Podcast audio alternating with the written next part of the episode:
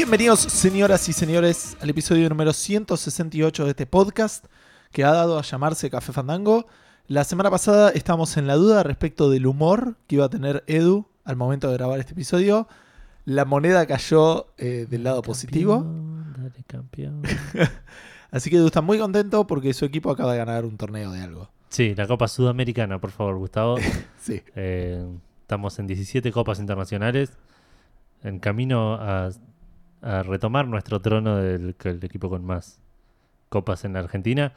Obvio que dije esto y ya los requemé y vamos a perder todo lo que juguemos de acá en adelante. Solo por eso. Eh, Quiero que sepan que Independiente ganó solamente porque nosotros comimos picadas, según Sí. Edu, y ahora va a perder solamente porque Edu dijo esto. Exactamente, sí, sí. Todo el esfuerzo de los jugadores y de los técnicos y del Nada que árbitro que los reayudó, todo ese esfuerzo no tuvo nada que ver. Absolutamente distinto. Ok, Eh, perfecto. Esto no es un podcast de fútbol. No, no, no. Si bien cada tanto toco el tema, este es un podcast de videojuegos. La semana pasada grabamos muy tarde con mucho sueño.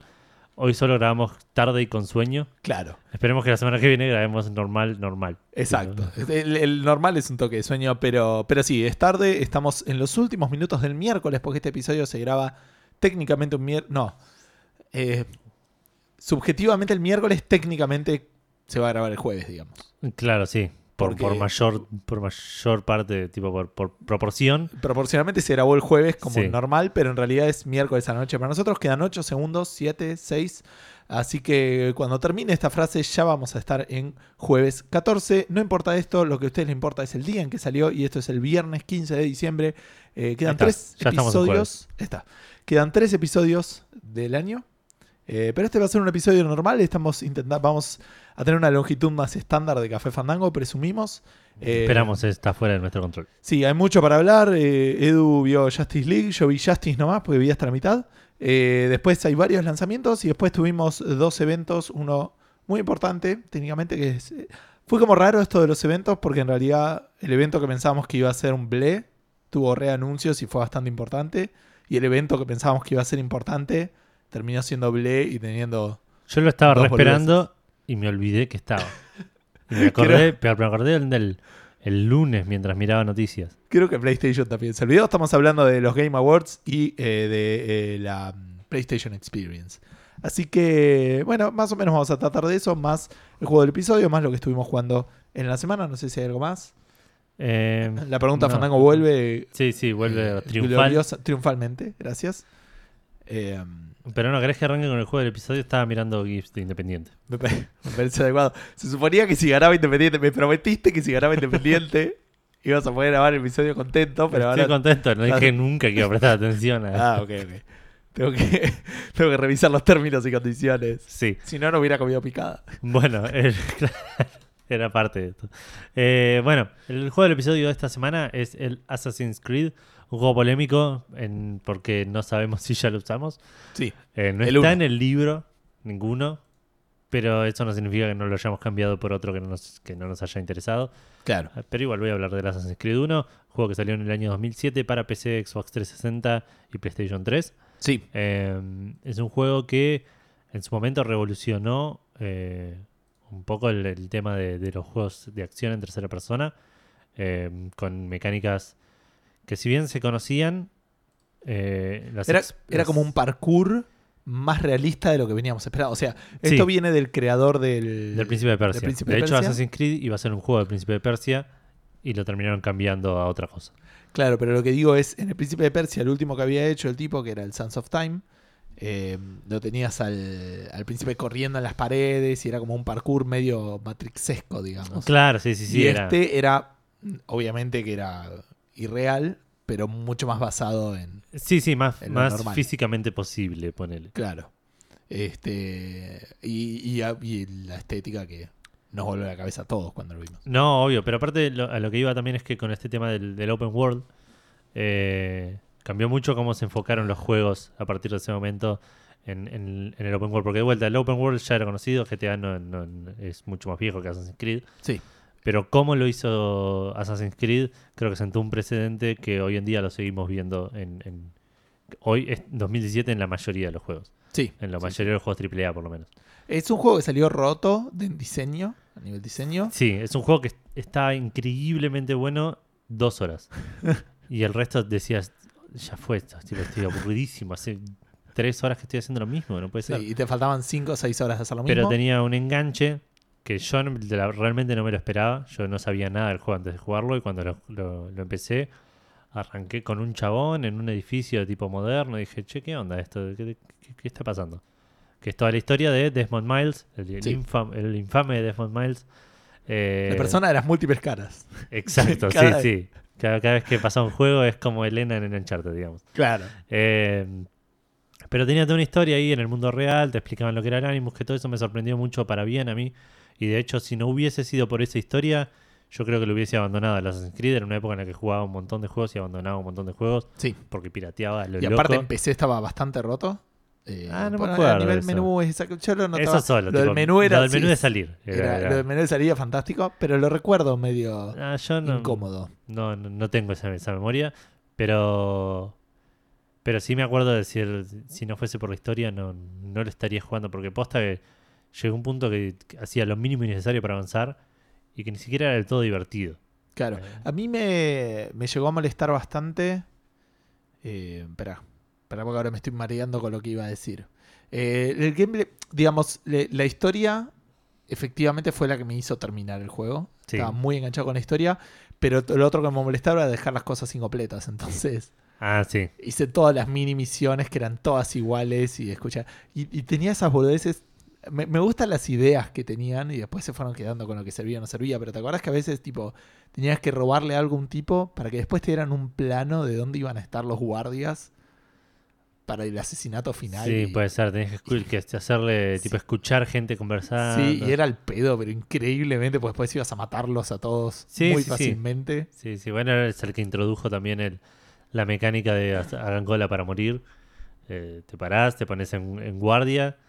El primero que viene lo matás, viene el siguiente, lo matás, viene el siguiente, lo matás, y así hasta que no hay nadie. Pero vivo. bueno, tenía caballos, que eso también estaba bueno, estaba medio... im- este, ¿Tenía caballos? Claro, sí, sí. Si no me equivoco, ibas a caballo y peleabas. Cuando, Mm. cuando te ibas desde el- tu base hasta los otros lados, ¿no agarrabas caballos? Me da la sensación de que eso es del 2, pero no estoy seguro. No Puede sé. que sea en el 1 también. No podías nadar. No No. sabías nadar. Ah, lo otro que iba a decir que sí me molestaba y me acuerdo que es eh, no el spoiler del final final, sino un spoiler de dos minutos antes.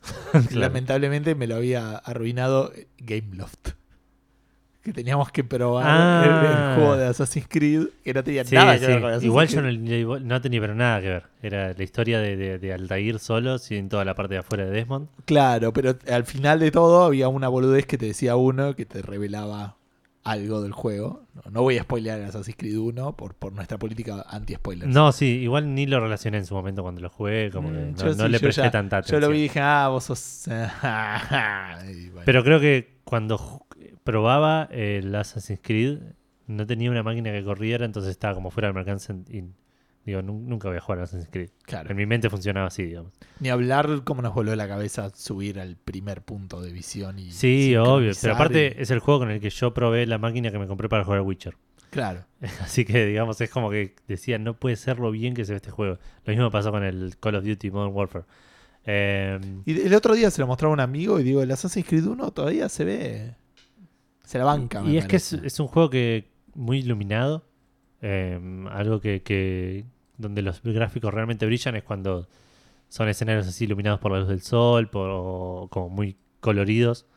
Y el Assassin's Creed pasaba, no sé si por coloridos, pero, pero tenía todos estos escenarios muy bien creados de, de, dese- de- de- de- no desiertos, pero ciudades así medio desérticas, medio árabes. Claro.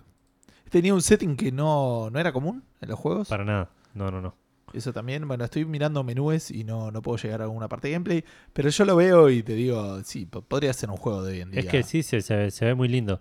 Otra cosa que hizo muy bien es el cliffhanger del final, que a pesar de todo el juego, digamos, hizo que yo jugara al 2 y el 2 hace las cosas mucho, mucho mejor. Sí. Eh, ese sí es un juego que realmente vale la pena, tanto este, el 2 como sus, sus semisecuelas eh, Revela- Sí, Brotherhood sí. y Revelations. Y bueno, después vino el resto de la saga que ya sabemos cómo funciona, que es medio como Windows, que sale uno bien, uno mal, uno bien, uno mal. Claro. Em, pero realmente es un juego que igual recuerdo con cariño. De nuevo, es uno de los primeros juegos importantes de la generación de Play 3 que, que jugué. Y, y me quedó muy marcado. Y aparte me, me hizo la introducción a una saga que hasta el 4 me gustaba mucho. Yo lo que iba a decir eh, también es, eh, y con esto cerramos con el juego del episodio, me parece que el... Yo eh, estoy, lo estoy presumiendo completamente, digamos, pero que el autor este, que no me acuerdo ahora, el diseñador, que hizo el gran juego de las arenas del tiempo, en ese momento una de las mecánicas más importantes del juego era eh, las arenas, ¿no? Que era como una manera de buscar eh, que el tipo se muriera y evitar el loading y todo ese tipo de cosas. Entonces tenías las arenas que te permitían volver hacia atrás y rehacer el salto. Pienso en ese juego y tengo muchas ganas de jugarlo. Pero bueno, en este el- me parece que el tipo decía, bueno, tengo que encontrar alguna manera en que lo maten al personaje y el juego se lo como cómo, cómo justifico eso. Y bueno, y que sea una simulación y que vos estés simulando. Entonces, en realidad en el juego no morías, te desincronizabas. No, sí. Vos lo que estás haciendo es rehaciendo lo que hizo tu antepasado. Y si lo hacías muy parecido, estabas bien en sincronía. Y si lo hacías muy distinto, como que te claven un cuchillo en el cuello, Claro. Te desincronizabas. Me parece que, que- que Me parece que igual eso fue una, puede ser una coincidencia. una coincidencia conveniente para. Tipo, una. Como que le, le, le- le- le encontraron bien la vuelta, pero no creo que haya sido algo que hayan pensado desde el principio. Puede ser, yo lo, lo relaciono mucho con esto de, de la salida del tiempo, pero por eso, puedo, estoy presumiendo completamente, pero como que justo en los dos tiene una manera interesante y no tradicional de manejar la muerte. Puede ser, personaje. puede ser, puede ser. Pero me suena que. eh, el- o sea, el de las escenas del tiempo es absolutamente radical la, la diferencia Sí, entre un sí. juego. Acá es tipo la, la ex- la excusa que, que usa para volver para atrás, porque Claro. mecánicamente es lo mismo. sí, sí, y cómo pueden poner paredes invisibles. Exacto, así eso. Pero por eso lo manejaron muy bien, pero me parece que fue. Les vino bien lo que tenían y lo supieron usar. Claro. No creo que haya sido una premeditación. Y la libertad y lo raro que era, porque el juego, todo, todo lo que era la guía del juego, estaba porque estabas en la simulación. Eh, claro. Cuando estabas en el mundo real, entre comillas. No estaba. No estaba, no, eras como que estabas medio perdido. Claro. No sabías cuándo avanzar, cuándo no, qué pasaba. Como que podías investigar algunas cosas. Sí, sí. Y podías meterte en una computadora, podrías no hacerlo. Yo nunca supe qué pasaba si no lo hacías. Que sería lo mismo, pero como tenías un mundo ahí para Sí, descubrir. sí, sí, que era que, y que te daba la sensación de que en, en el, en uno estabas en un mundo ficticio y en el otro no, digamos. Claro. Así que, nada, una linda experiencia llena, llena de agujeros y de fallos. Pero, Sí, sí, pero, pero- que yo pude evitar, o sea, pude eh, jugar a, a pesar de eso y tuve Y una- que, te guste o no, es, fue un paso un paso fuerte en la industria, digamos. Y sí, sí, de la repente. evolución de los juegos. De repente dijeron, che, tiene que salir Assassin's Creed todos los años. Eso. Este, esas decisiones. Sí, de sí, ahí por ahí ya no, no fue tan... No, está bien, pero digo, para llegar a eso, y es una de las franquicias de las de la generación pasada, de las franquicias que empezaron esa generación y la pegaron, debe haber sido la más popular, digamos. A nivel de ventas, por lo menos. De las franquicias que empezaron en la generación pasada. Sí, puede ser. Sí, sí, el- el- el- Aunque sea por volumen de juegos, digo. no, se, sí, no se me ocurre alguno que siga hoy en día, que haya empezado en la generación pasada. Seguramente hay, pero Era Uncharted, ponele, pero no, ni en pedo vendió tanto como en Assassin's Creed. claro. Tiene También volumen versus calidad. Exacto. Eh, bueno, ¿querés contarnos qué estuviste haciendo esta semana? Bueno, te cuento que estuve haciendo esta semana. Eh, vamos a cerrar con lo de Justice League, así que no voy a hablar de eso. Voy a hablar. Ah, ya me acordé de que tenía que hablar. Eh, porque estuve jugando un poquito más al Wolfenstein, estuve jugando al Fire Emblem, pero eso no tengo más para contar. Estuve jugando también al Plan vs Zombie Heroes, pero me fui de vacaciones el fin de semana y dije: No voy a generar quilombos con mi esposa, voy a llevar, no voy a llevar nada para jugar, pero llevé el iPad porque es medio justificable, ¿viste? ¿Qué sé yo? Eh, está bien, Eh. internet, mail, qué sé yo. Claro, cosas que no usé y tengo el celular también, pero no importa. Así que en un momento dije, ah, salió lo del Hearthstone, voy a, voy a chusmear, voy a, voy a redimiar los paquetes que me regalaron. Los redimié, dije, ah, mira, me salieron cosas. Eh, y dije, ah, cierto que tenía el nuevo modo single player. Y estuve jugando ese todo el fin de semana. De hecho, logró que me instale el Hearthstone en celular. No es un juego que voy a jugar en el modo normal, pero la verdad que el modo este single player nuevo me gustó mucho. Ah, mira, Eh, vamos primero por lo negativo. No tiene prácticamente ningún motivo para jugarlo. no tiene ni plantas ni zombies. Sí, eso, eso primero. Eh, no, pero no tiene motivo para jugarlo. No te da ningún tipo de beneficio jugarlo. Ninguno. Eh, digamos, ¿No te divierte? si hoy en día. Sí, sí, por eso. Pero digo, de- no tiene ninguna motivación adicional de tu búsqueda de diversión. ok, ok. Eh, porque en otros modos, como que haces objetivos, ganas cartas, ganas monedas, Claro. como que puedes comprar boosters y ese tipo de cosas. Acá no. Eh, eso es lo único malo. Si lo empezás ahora, tenés que ganar una, Te da boosters cuando ganás una cantidad de voces, pero es. Porque recién salió la expansión, digamos. Claro. Después ya eso se, se agota. Eh, ¿En qué consiste el juego? Vos eh, arrancás, elegís uno de los nueve, creo que son, héroes de Hearthstone, y arrancás con un mazo que te dan ellos, medio choto, alguna que otra carta buena tendrá, un mazo chiquito, normal, y empezás contra un monstruo también bastante básico. En función de, bueno, le- si le ganas, tenés para elegir dos cosas. Tenés para elegir una habilidad especial, que es bastante grosa, que puede llegar a ser, por ejemplo, eh, empezar con un mana más. Viste que Hearthstone es de esos que el mana es la cantidad de turnos. Entonces, tener un mana más al principio es una ventaja Sí, muy importante. Puede ser, por ejemplo, hay eh, criaturas que tienen habilidades cuando las bajás y criaturas que tienen habilidades cuando se mueren. sí, Y vos podés elegir la que esas habilidades se hagan dos veces.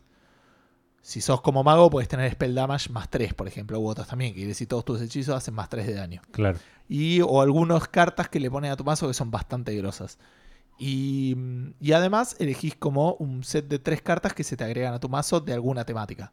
Claro, Puede ser una temática de criaturas grandes, puede ser una temática de hechizos fuertes, una temática de recuperar vida, una temática que son normalmente con lo que haces el mazo. sí, Después jugás con otro, entre comillas, boss, porque se llaman todos bosses, son 10.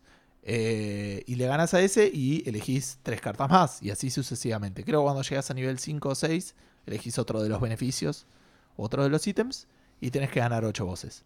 ok, Esa es la gracia, por eso decían que era medio roguelike, porque estos no, no siempre tenés los mismos para elegir, claro. y no siempre tenés las mismas cartas Ah, los mismos set de cartas. Y la verdad que lo, lo noté súper divertido. Los, los monstruos no siguen reglas normales, tienen habilidades a veces medio raras.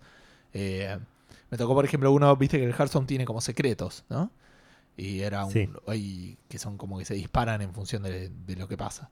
Y me tocó pelear contra uno que era un. Era un cuarto. No hacía nada, era un cuarto. Eh, trap. Era un cuarto Una habitación trampa, digamos. trampa, claro. Pero tenía todos secretos. Y cada vez que se despertaba un secreto ponía una criatura 3-3. Y ese, de hecho, nunca le puede ganar. Porque cada cosa que haces te la caga y encima pone criaturas. Claro, Eh, y los monstruos tienen a veces como dos versiones. Y los jugás creo que de- del, 2, del 2 al 5 son como más light. Y del 6 al 9 son más duros. ah, Por ejemplo, hay uno que no sé, hace eh, uno de daño a dos criaturas al azar. Y creo que si lo peleas después, no sé si hace dos de daño a tres o una cosa así. ¿me? Claro, Como, como que van teniendo habilidades. Pero la verdad que me encanta porque no tiene nada de lo de la colección abusiva que tiene el Hearthstone. Esto de, de tener que andar comprando boosters y boosters y boosters para tener la legendaria. claro. Y, mm, y lo disfruté porque es un juego de cartas medio puzzle, digamos. Y como el. Al Pero ser aparte así, sí. roguelike. Si decís que, el- que no, no te da nada jugarlo y aún así lo estás jugando, eso es re bueno. Sí, sí, así que ya lo gané como mago y por ahí me pongo como objetivo tipo ganarlo con cada uno. Y listo. Eh, Claro, como y, para y decir, das el Hearthstone cerrado. Este Claro. Hearthstone pone. Eh, sí, sí, sí, me parece eso me va a dar tipo una back cover de cartas que no importa absolutamente nada. Claro. Eh, y como última reflexión también sobre esto, que me pareció. Viste que lo venimos charlando esto de las loot boxes hace mucho tiempo y también decíamos que es lo mismo con paquetes y figuritas. Sí, Esta semana no tenemos nada de eso, creo. No, por suerte hay algo parecido hubo con lo de Banshee, pero está relacionado tangencialmente, no, no por las loot Ok, ok, boxes. ok.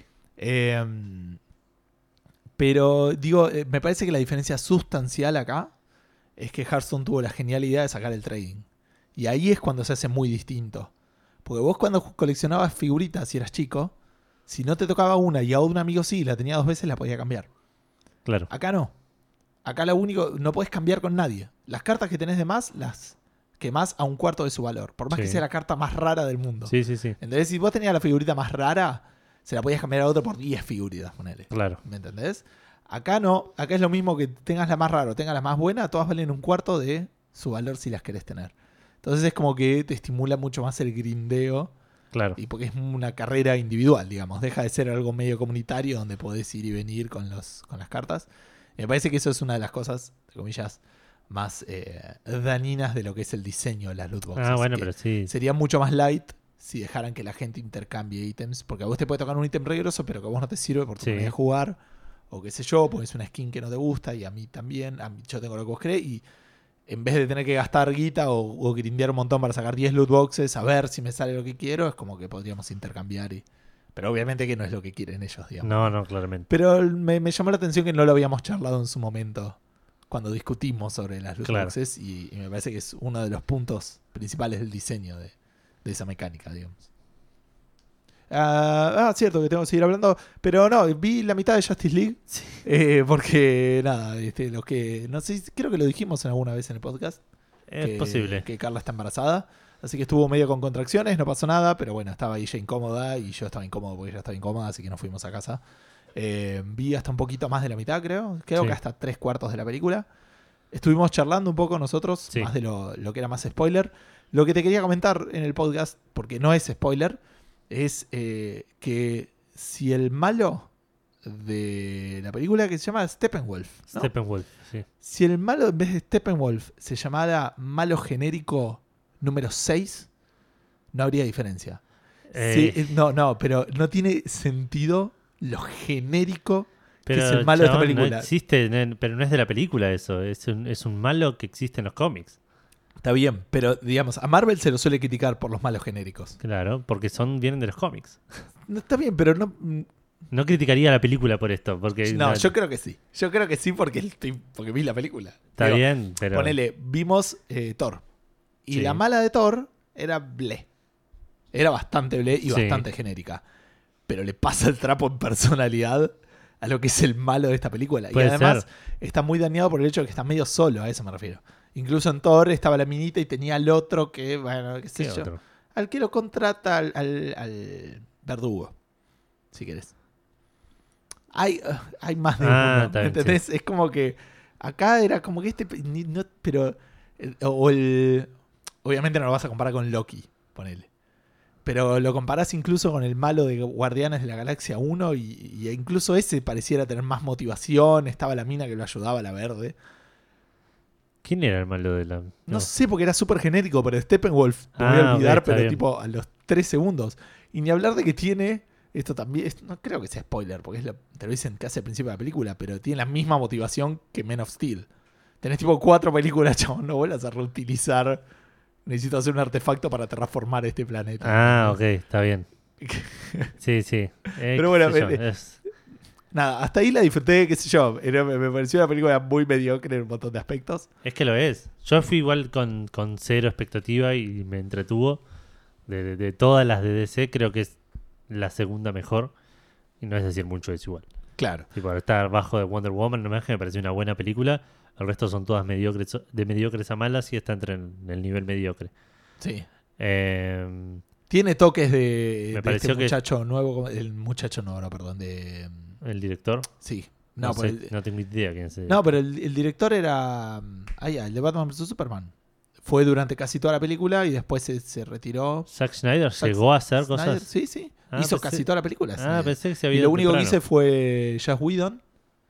Al final hizo algunos retoques que a veces se dan- te das medio cuenta eh, por algunos temas de colores. Dice la gente que sabe. Yo, Claro, no, sí. yo no me di cuenta ni pedo. No, No, no, yo ni No voy a pretender ser, ser alguien que no soy.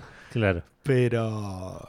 Pero te das cuenta por ahí al principio cuando hacen. eh, que estaba la canción que arranca. Tiene un, al inicio medio.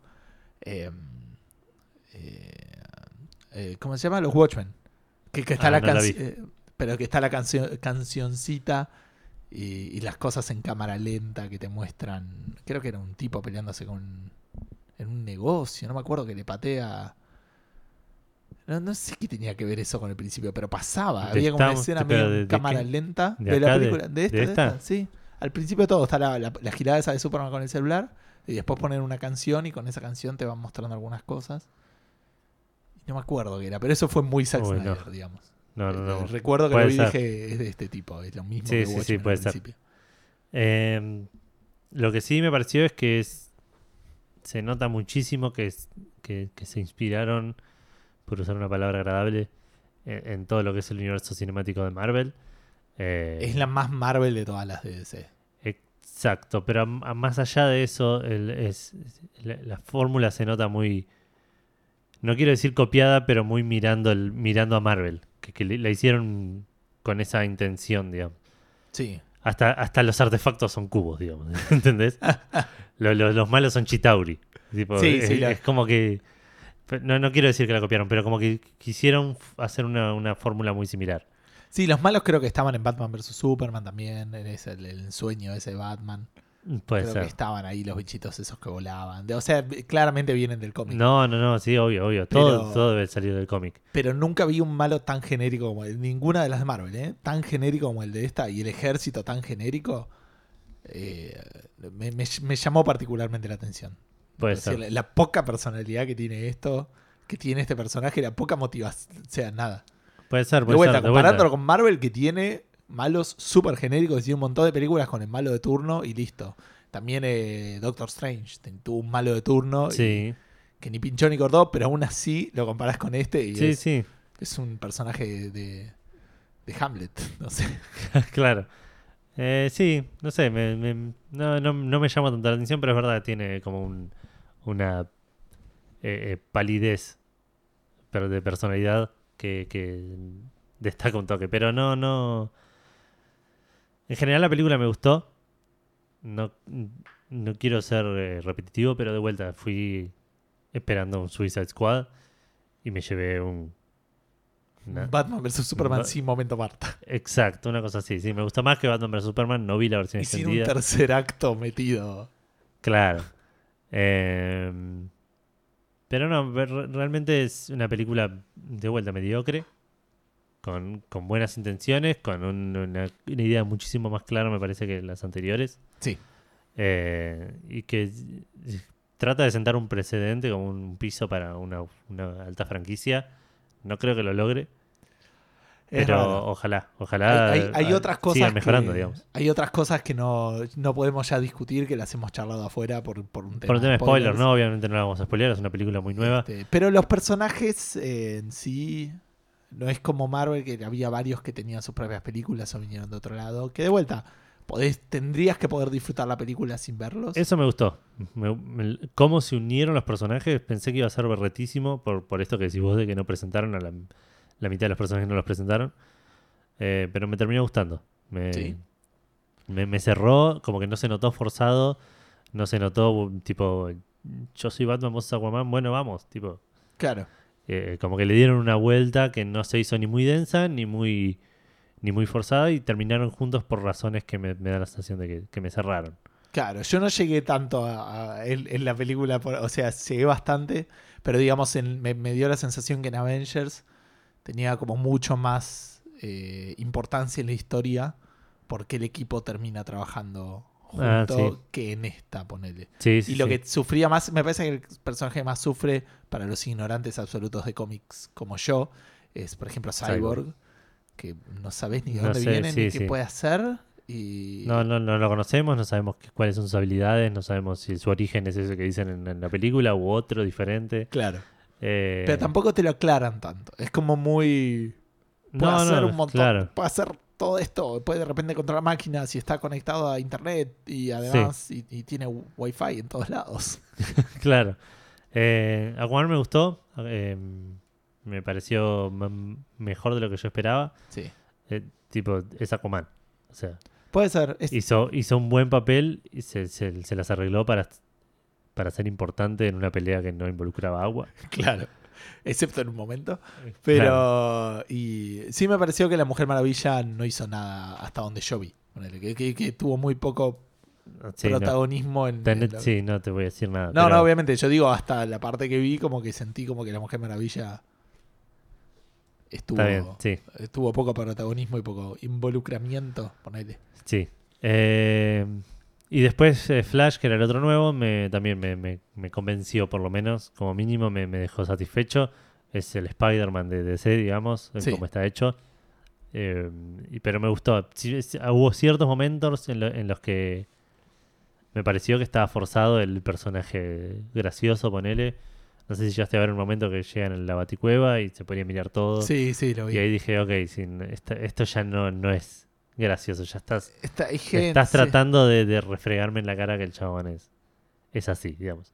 sí. Pero hubo otros momentos que estuvieron muy bien. eh, cuando conoce a Batman está, está muy bien. Más adelante hay una parte en la que tiene que pelear y también está, está bastante bien caracterizado el chabón como, como lo que es, digamos, que es un pendejo, que no, no, no, no es un superhéroe todavía, ponele. Claro. Tiene poderes nomás.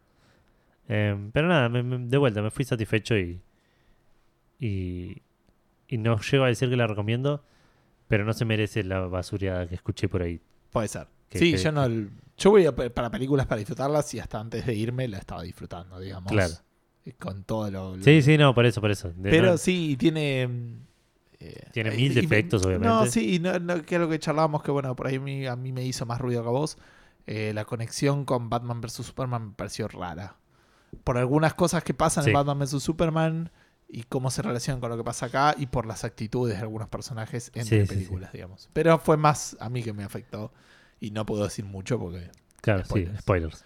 ¿Qué otra cosa jugaste, Edu? Eh, bueno, estuve jugando Darksiders, no, lo tengo medio abandonado, tengo que retomarlo porque me falta muy poco. Darkseid Eh, es uno de los malos más importantes de, de DC.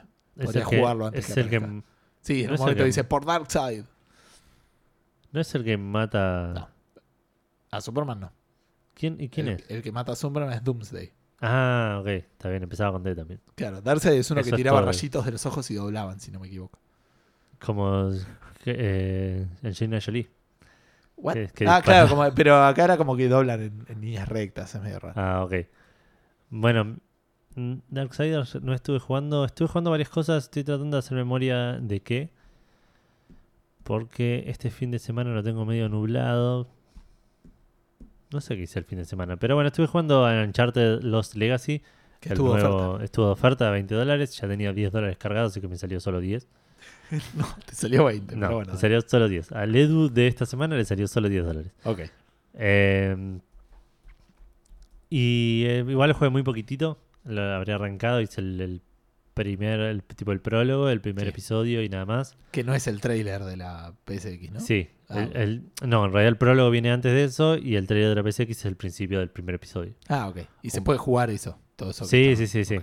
Eh, un poco diferente. En el trailer estaba la mina tap- toda tapada, pero porque era la idea que te des cuenta que al final del trailer que era, que era Chloe. Claro. Y acá estás, sos siempre Chloe desde el principio. Ah, ok, ok. Eh, está bastante bueno, es un Uncharted, digamos. Tiene, si bien está eh, por momentos más tercera personizado, al estilo Last of Us. Ajá. eh, pero por otros es, es el Uncharted que conocemos y queremos. Solamente que con dos personajes que son minitas que mantienen igual toda esta. Estas conversaciones así de, de- de- de- de- muy, muy sueltas, muy, muy jocosas entre sí cuando están, cuando están atravesando los niveles. Ah, qué bueno. La personalidad así, tipo. eh, me sale. Smarty Pants, ponerle, pero así esa personalidad de, de, de, de, de- Sí, me dejó de- cosa. de- de piola del chabón, de- claro. de, que te haces el vivo. Yo las hacía más peleadas a estas dos. Pero bueno. es que tienen una cosa así, pero es que yo, es como. Sí, no se lo toman en serio. Es... Estoy, no, estoy pensando en algún momento que, que Drake haya tenido que compartir algo con alguien con el que estaba peleado. Que debe haber Ah, pasado con. Ca- con Cater, ponerle en el 2 o con. En el, en el 3 con el hermano hay alguna que otra parte donde está medio enojado. Bueno, sí, más sobre el final por ahí. Eh, y igual tiran chistes y se boludean, es como su personalidad. Sí, sí. Y acá medio que lo, lo- lo trasladan. eh, de para quienes no saben, los personajes son Chloe Fraser de, del Uncharted 2 y 3 y Nadine Ross del, del Uncharted 4. Y Nadine sí es más dura, más, más seca, más mala onda.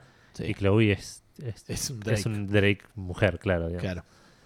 Eh, mecánicamente está, es igual al 4, digamos, no, no hay mucho más. No hay, no hay mucho que- con que darle y lo juego muy poquito. Estoy eh, recién empezando a llegar al primer dungeon. Si bien eh, me- entiendo que es como medio open world por momentos el juego, Ajá. todavía no me pasó. Así que veremos cómo evoluciona y voy a tratar de seguir jugando. Eh, creo que no estuve jugando, pero nada más. Me llama la atención porque estoy seguro que estuve jugando algo más. Pero no puedo recordar qué. Lo que sí estuvimos jugando los dos es el Mega Quiz, no sé cuánto. sí, no tengo idea cuál es el nombre, ahí te lo busco. Eh, un juego de, de quiz, de preguntas y respuestas. Habíamos mencionado alguno hace un tiempo llamado What's This Game. Sí, no es de preguntas y respuestas igual. pero- No, no de trivia, quise decir. Claro. Y tampoco es la palabra. No, es, nada, tenés imágenes de juegos. Claro, tené- pero por eso hace un tiempo habíamos mencionado este What's This Game que te mostraba imágenes pixeladas de un personaje de un juego Sí. y vos tenías que adivinar qué juego, qué personaje era. Y era así todo el juego y estaba todo roto. Eh, pero aún así lo jugamos un montón y nos divertimos. Ahora Gustavo encontró este otro que ya nos va a decir cómo se llama. eh, que no sé por qué no lo está buscando en su celular. Sí, eh, es que se me vivo buscando en, en Google Play, pero sí, va a ser más complicado. Eh, Y es un juego también de, de- de descubrir qué juego te están referenciando, pero esta vez con imágenes del juego. Sí, en eso parecía más choto. en el- Parecía más choto porque, claro, empezaba con un nivel de personajes principales y vos veías, no sé, a Crash y decías, "Está- obvio que es Crash. Claro. este juego". Esto es eh, Mega Quiz Gaming. Ok, Mega Quiz Gaming. eh, pero a medida que vas avanzando en los niveles se va poniendo un poco más complicado porque por ahí el segundo nivel te pregunta, te muestra imágenes de enemigos y vos tenés que decir de qué juegos son esos enemigos. Te muestra imágenes de ítems, te muestra imágenes de armas y como que se va complicando de escenarios, cosas así, personajes secundarios. eh, y se va complicando. eh, Acabo de abrirlo y me dice, por, por, el- por seguridad del juego tuvimos que cambiar la mayoría de las imágenes, así que ahora ya es parecido al otro juego. Ah, mira. Tipo, tuvieron que cambiar todas las imágenes. Ay, qué paja. Sí. Eh, no sé qué onda lo de los enemigos y eso va a ser más complicado. Sí. Ay, sí, este juego se acaba de poner muy choto, muy rápido. Eh, qué loco. El de los logos, aparte, el de los logos, ¿qué, qué, qué va a quedar? Bueno, puedes No hacer versiones berretas de los logos. Eh, Yo creo que podés. ¿Y lo hicieron? Yo entiendo que sí. Ah, bueno, igual son entendibles. Sí, es raro. Pero bueno, nada. Así que no sé. eh, Fíjense si puede conseguir una versión anterior. Bueno, nos regalaron hints por lo menos. Muy bueno, Eh. porque ahora es. ah, no sé. imposible, no, imposible, mal. Ay, se puso rechoto. Sí. Qué lástima, le iba a re recomendar este juego. Em, pero bueno, hasta que hicieron esta actualización estaba re bueno. Claro. Yo Y- llegué hasta Places, eh, Places y escenario, me parece que todavía se mantiene. Ah, sí. Por ahí se cambiaron hasta cierto punto. No sé, no sé, búsquenlo después. Qué sé yo. Es un lindo juego. Eh, pero bueno, creo que eso fue todo lo que hice esta semana. Obviamente, después me voy a acordar de algo que estuve haciendo y lo voy a mencionar en un momento que no corresponde. Pero mientras tanto, si querés, podemos ir pasando a las menciones. Dale. Porque esta semana fuimos a un evento muy importante Sí, para nuestra industria nacional, por lo menos. sí. Estamos hablando de la presentación oficial de Cloud, El lanzamiento del audio. el lanzamiento. el- Pero el- que no salió todavía. Claro. Pero salió esta semana o no? No, no todavía no. Ah, ok, pensé que ya salía esta semana. Eh, se supone que sí. Pero Ah, ok. todavía No, no había una fecha específica. Se ve que tuvieron algún problema técnico al principio. Pues yo entiendo que ellos querían salir ese día. ¿De qué estamos hablando, Edu? Estamos hablando de Cloud, el servicio de streaming de, de juegos. Como si, si te dijera un Netflix de juegos, Sí. pero de Argentina, digamos. Estos servicios ya existen. Existen en, en- afuera en Estados Unidos. Tenemos PlayStation Now, tenemos OnLive, creo que era otro. eh, no me acuerdo si GameSpy o Gamefly, uno de esos, también era, era un servicio similar, pero que teníamos nosotros la desventaja de que como los servidores estaban allá, si queríamos usar un servicio así, el juego se tornaba absolutamente injugable por un tema de latencia y de eh, delay en los controles. Claro. La ventaja de un servicio local como Cloud es que los servidores están acá en Argentina, la latencia es muy muy baja y con una internet, según ellos, de, de 6 megas, Sí. eh, deberías poder jugarlo más bien. Nosotros lo probamos en, en el evento, lo probamos, antes lo habíamos probado en la beta Sí. eh, con una internet de 25 megas y anduvo muy muy bien, la verdad, no se notaba ni en pedo que estabas streameando, más allá No. de la parte visual. En Sí, la lo cual que tiene es- notabas de que el juego está limitado a 7- a 720 y 30 FPS. sí. Más que nada el Exacto. 720. Depende del juego. Eh, un Guilty Gear, ponele, te, te Eh, puede afecta ser, más por puede ahí ser. los 30. No a nosotros. Sí, no, porque veo 12 cuadros por segundo. Claro. Con suerte. Antes de seguir, perdón, me parece que por las dudas aclarar que nada, el evento estuvo re bueno. No tuvimos que pagar por entrar, nos dieron un montón de comida y bebida gratis. Ah, sí, y obvio. altos regalos cuando nos fuimos. Sí, sí, sí, seguro. El, di- el disclaimer que ya lo habías hecho vos la otra vez. Sí, sí. Esta vez no fue diferente, digamos, así que les agradecemos el, todo la, la atención, pero que sí, que, que sepan que, Que eso pasó, digamos, digamos. claro. No, no debería eh, cambiar nuestra opinión del servicio, pero hay que decirlo, digamos. Sí, sí, me parece más justo decirlo. Eh, como decíamos, es un, eh, un evento de lanzamiento. No tiene fecha todavía oficial, pero tiene precio y, y está por llegar. Sí, Así que el precio lo, lo comentaron, era 230 pesos, Por mes. 229 sí. pesos argentinos por mes. Es un valor aproximado, creo que era de 13 13 dólares, una cosa así. Eh, con eh, 50 juegos aproximadamente en, el, 50 en el juegos. catálogo. Sí, no estaba actualizado en su momento, pero me parece que ahora sí. Y si no te metes en Cloud y tiene los juegos más importantes, Como es el sitio cloud.com cloud.games. games. Pero los juegos acá tiene, por ejemplo, para mostrar es el Life is Strange, el Sleeping Dogs, el Tomb Raider, el primero, el At- Batman Arkham Knight, eh, perdón, Arkham City, el Ah, Saints ok. Road, el Deus Ex Human Revolution, es el primero, ¿no? Sí. El otro es Mankind Divided. El Darksiders, eh, y bueno, el- alguno de Lego, creo, Lego de Movie. Eh, Bueno, el son- Grid. Eh, sí, son juegos eh, no muy nuevos. Son, serán juegos de 3, 4 años para atrás. Sí. Pero con la ventaja de que vos te vas a ser cliente de cloud y lo puedes correr en una laptop de hace 6 años, ponele. Claro. En una laptop media gama los deberías poder correr normalmente porque lo que hace es precisamente eso, no los corre local, sino que los streamea y vos lo único que hace tu máquina es procesar el video, el streaming del video. Eh, de vuelta, lo probamos en tu casa en su momento durante el- mientras estaba la beta, funcionó bien. Lo probamos en el evento de nuevo, ahora esta, esta semana. Sí. No funcionó tan bien como en tu casa. Yo tuve ciertos problemas de, de- de- no de lag, pero sí de co- corrupción de imagen, que por ahí se, se trababa el streaming del video y veía cosas que se rompían y se volvían a acomodar. Ajá. Así. Habría que ver si no era el juego también, pero ahí desconozco. Exactamente, también está ese tema. Lo dudo mucho. Era el metro, digamos, lo que estaba probando. Sí. Debería estar lo suficientemente cerrado, pero de vuelta tampoco fue tan grave. No, no, no es que me arruinó la experiencia. Simplemente hay que mencionar que en ese día en el evento tuve esos pequeños detallitos de, de gráficos que, que me daba la sensación de que eran por un tema de, de lag de internet. Ajá. No sé si las computadoras estaban cableadas, si estaban por Wi-Fi, de cuánto era la red de la que estamos usando, cuánta gente estaba usando esa red. Lo Sí. desconozco absolutamente, digamos, así que no puedo dar eh, detalles de eso, pero, pero igual de todas formas el juego se podía jugar. eh, probé, como dije recién, un poco el Metro el 2033 o uno de esos, son todos lo mismo para mí. Quería probar un juego que no conociera, digamos. Eh, y realmente lo jugué como si lo estuviera jugando en, en la compu de mi casa, digamos, con la diferencia de que estaba jugando con joystick y era un shooter. Y en español, que eso también a nosotros Y nos en afecta español, o sea, el que- juego en inglés con todos los textos en español. Ah, ok, ok. Yo jugué el Gauntlet y estaba así todo en español. No escuché, no lo escuché el juego, así que no tengo idea si se escuchaba. No en entiendo que, o no. que me, eh, parece Sí. que no, no- no deberían tener voces en español. Sí. Yo creo que ¿Sí? sí. Sí, sí. Yo creo que si te configuras la Play en español, se va a escuchar en español el juego si no te deja configurarlo. Claro. Es una de las cosas que yo después le pregunté al, al líder de- del proyecto y dice, es- la idea está en el roadmap, está en la configuración de idioma, pero hoy en día están todos en español. Ok. Eh, así que bueno, eh, tiene esto de que sale hoy. Yo después también algunas cosas le estuvimos preguntando. Esto sale para PC y para Mac.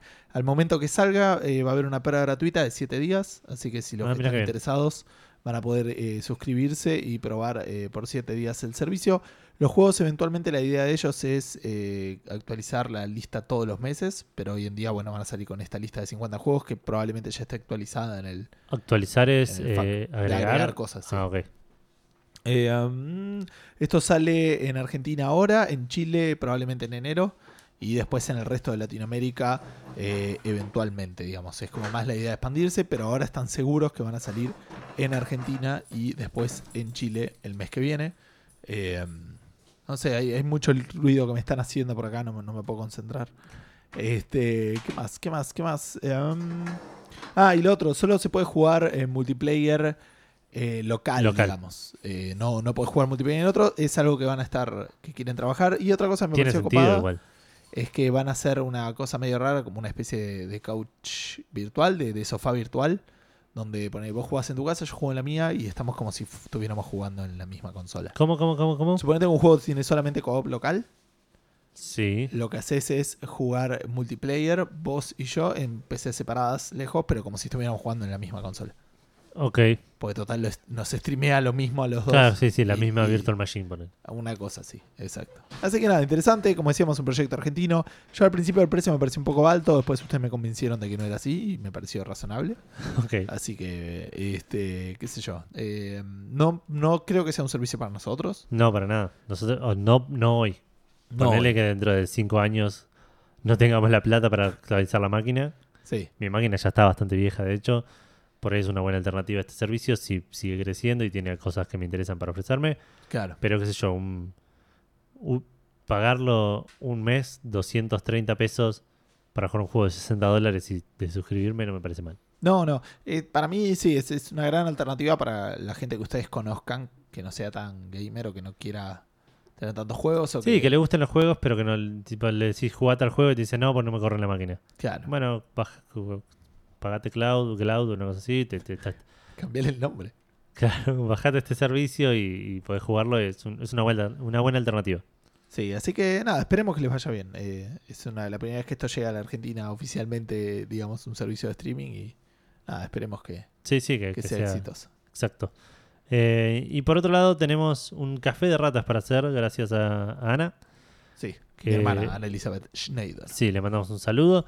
Que la semana pasada hablamos de Fortnite, de que yo estuve jugando a Fortnite. Sí, eh, y comentaba de esto de que cuando te mataba podías seguir mirando la partida a través de los ojos, digamos, del que te mató. O creo que incluso puedes saltar a otros jugadores. Y mencionábamos que probablemente en PUB también se puede hacer lo mismo. Ana nos eh, rectificó que eh, todo lo contrario, no podés mirar. eh, nada en realidad. Nada. O sea, te deja. Lo que, lo que hace ahora es que en el test server pusieron la kill cam como mínimo para enterarte de dónde te mataron. claro, quién te mató. Y, pero creo que ¿Cómo? dijo que si, te- si estás jugando con amigos, a tus amigos los puedes seguir. Ah, sí, eso sí.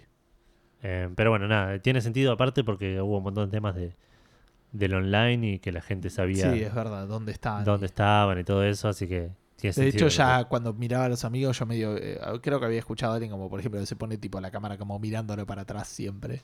Claro, Y, Para- y le- para le va- avisarle, le va, ponele. tirando datos de, de lo que vio. claro. Sí, sí, algo así me habían contado. Bueno, pasamos a los lanzamientos. Eh, tuvimos bastantes lanzamientos, pero en la mayoría son como remasters, ports, eh, Sí. ese, ese estilo de, de soft launch, digamos que no, no hay nada nuevo, ponele. Eh, Creo que sí, creo que literalmente no hay nada nuevo. Exacto.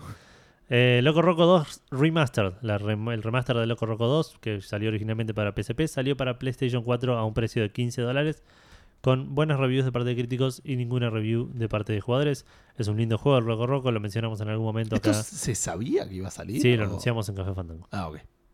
Eh, es un lindo juego de plataformas, eh, puzzles con la mecánica esa particular de que en lugar de manejar el personaje, manejas el mundo y inclinas o para un lado o para el otro para que se mueva o lo haces como saltar al mundo para que el personaje salte.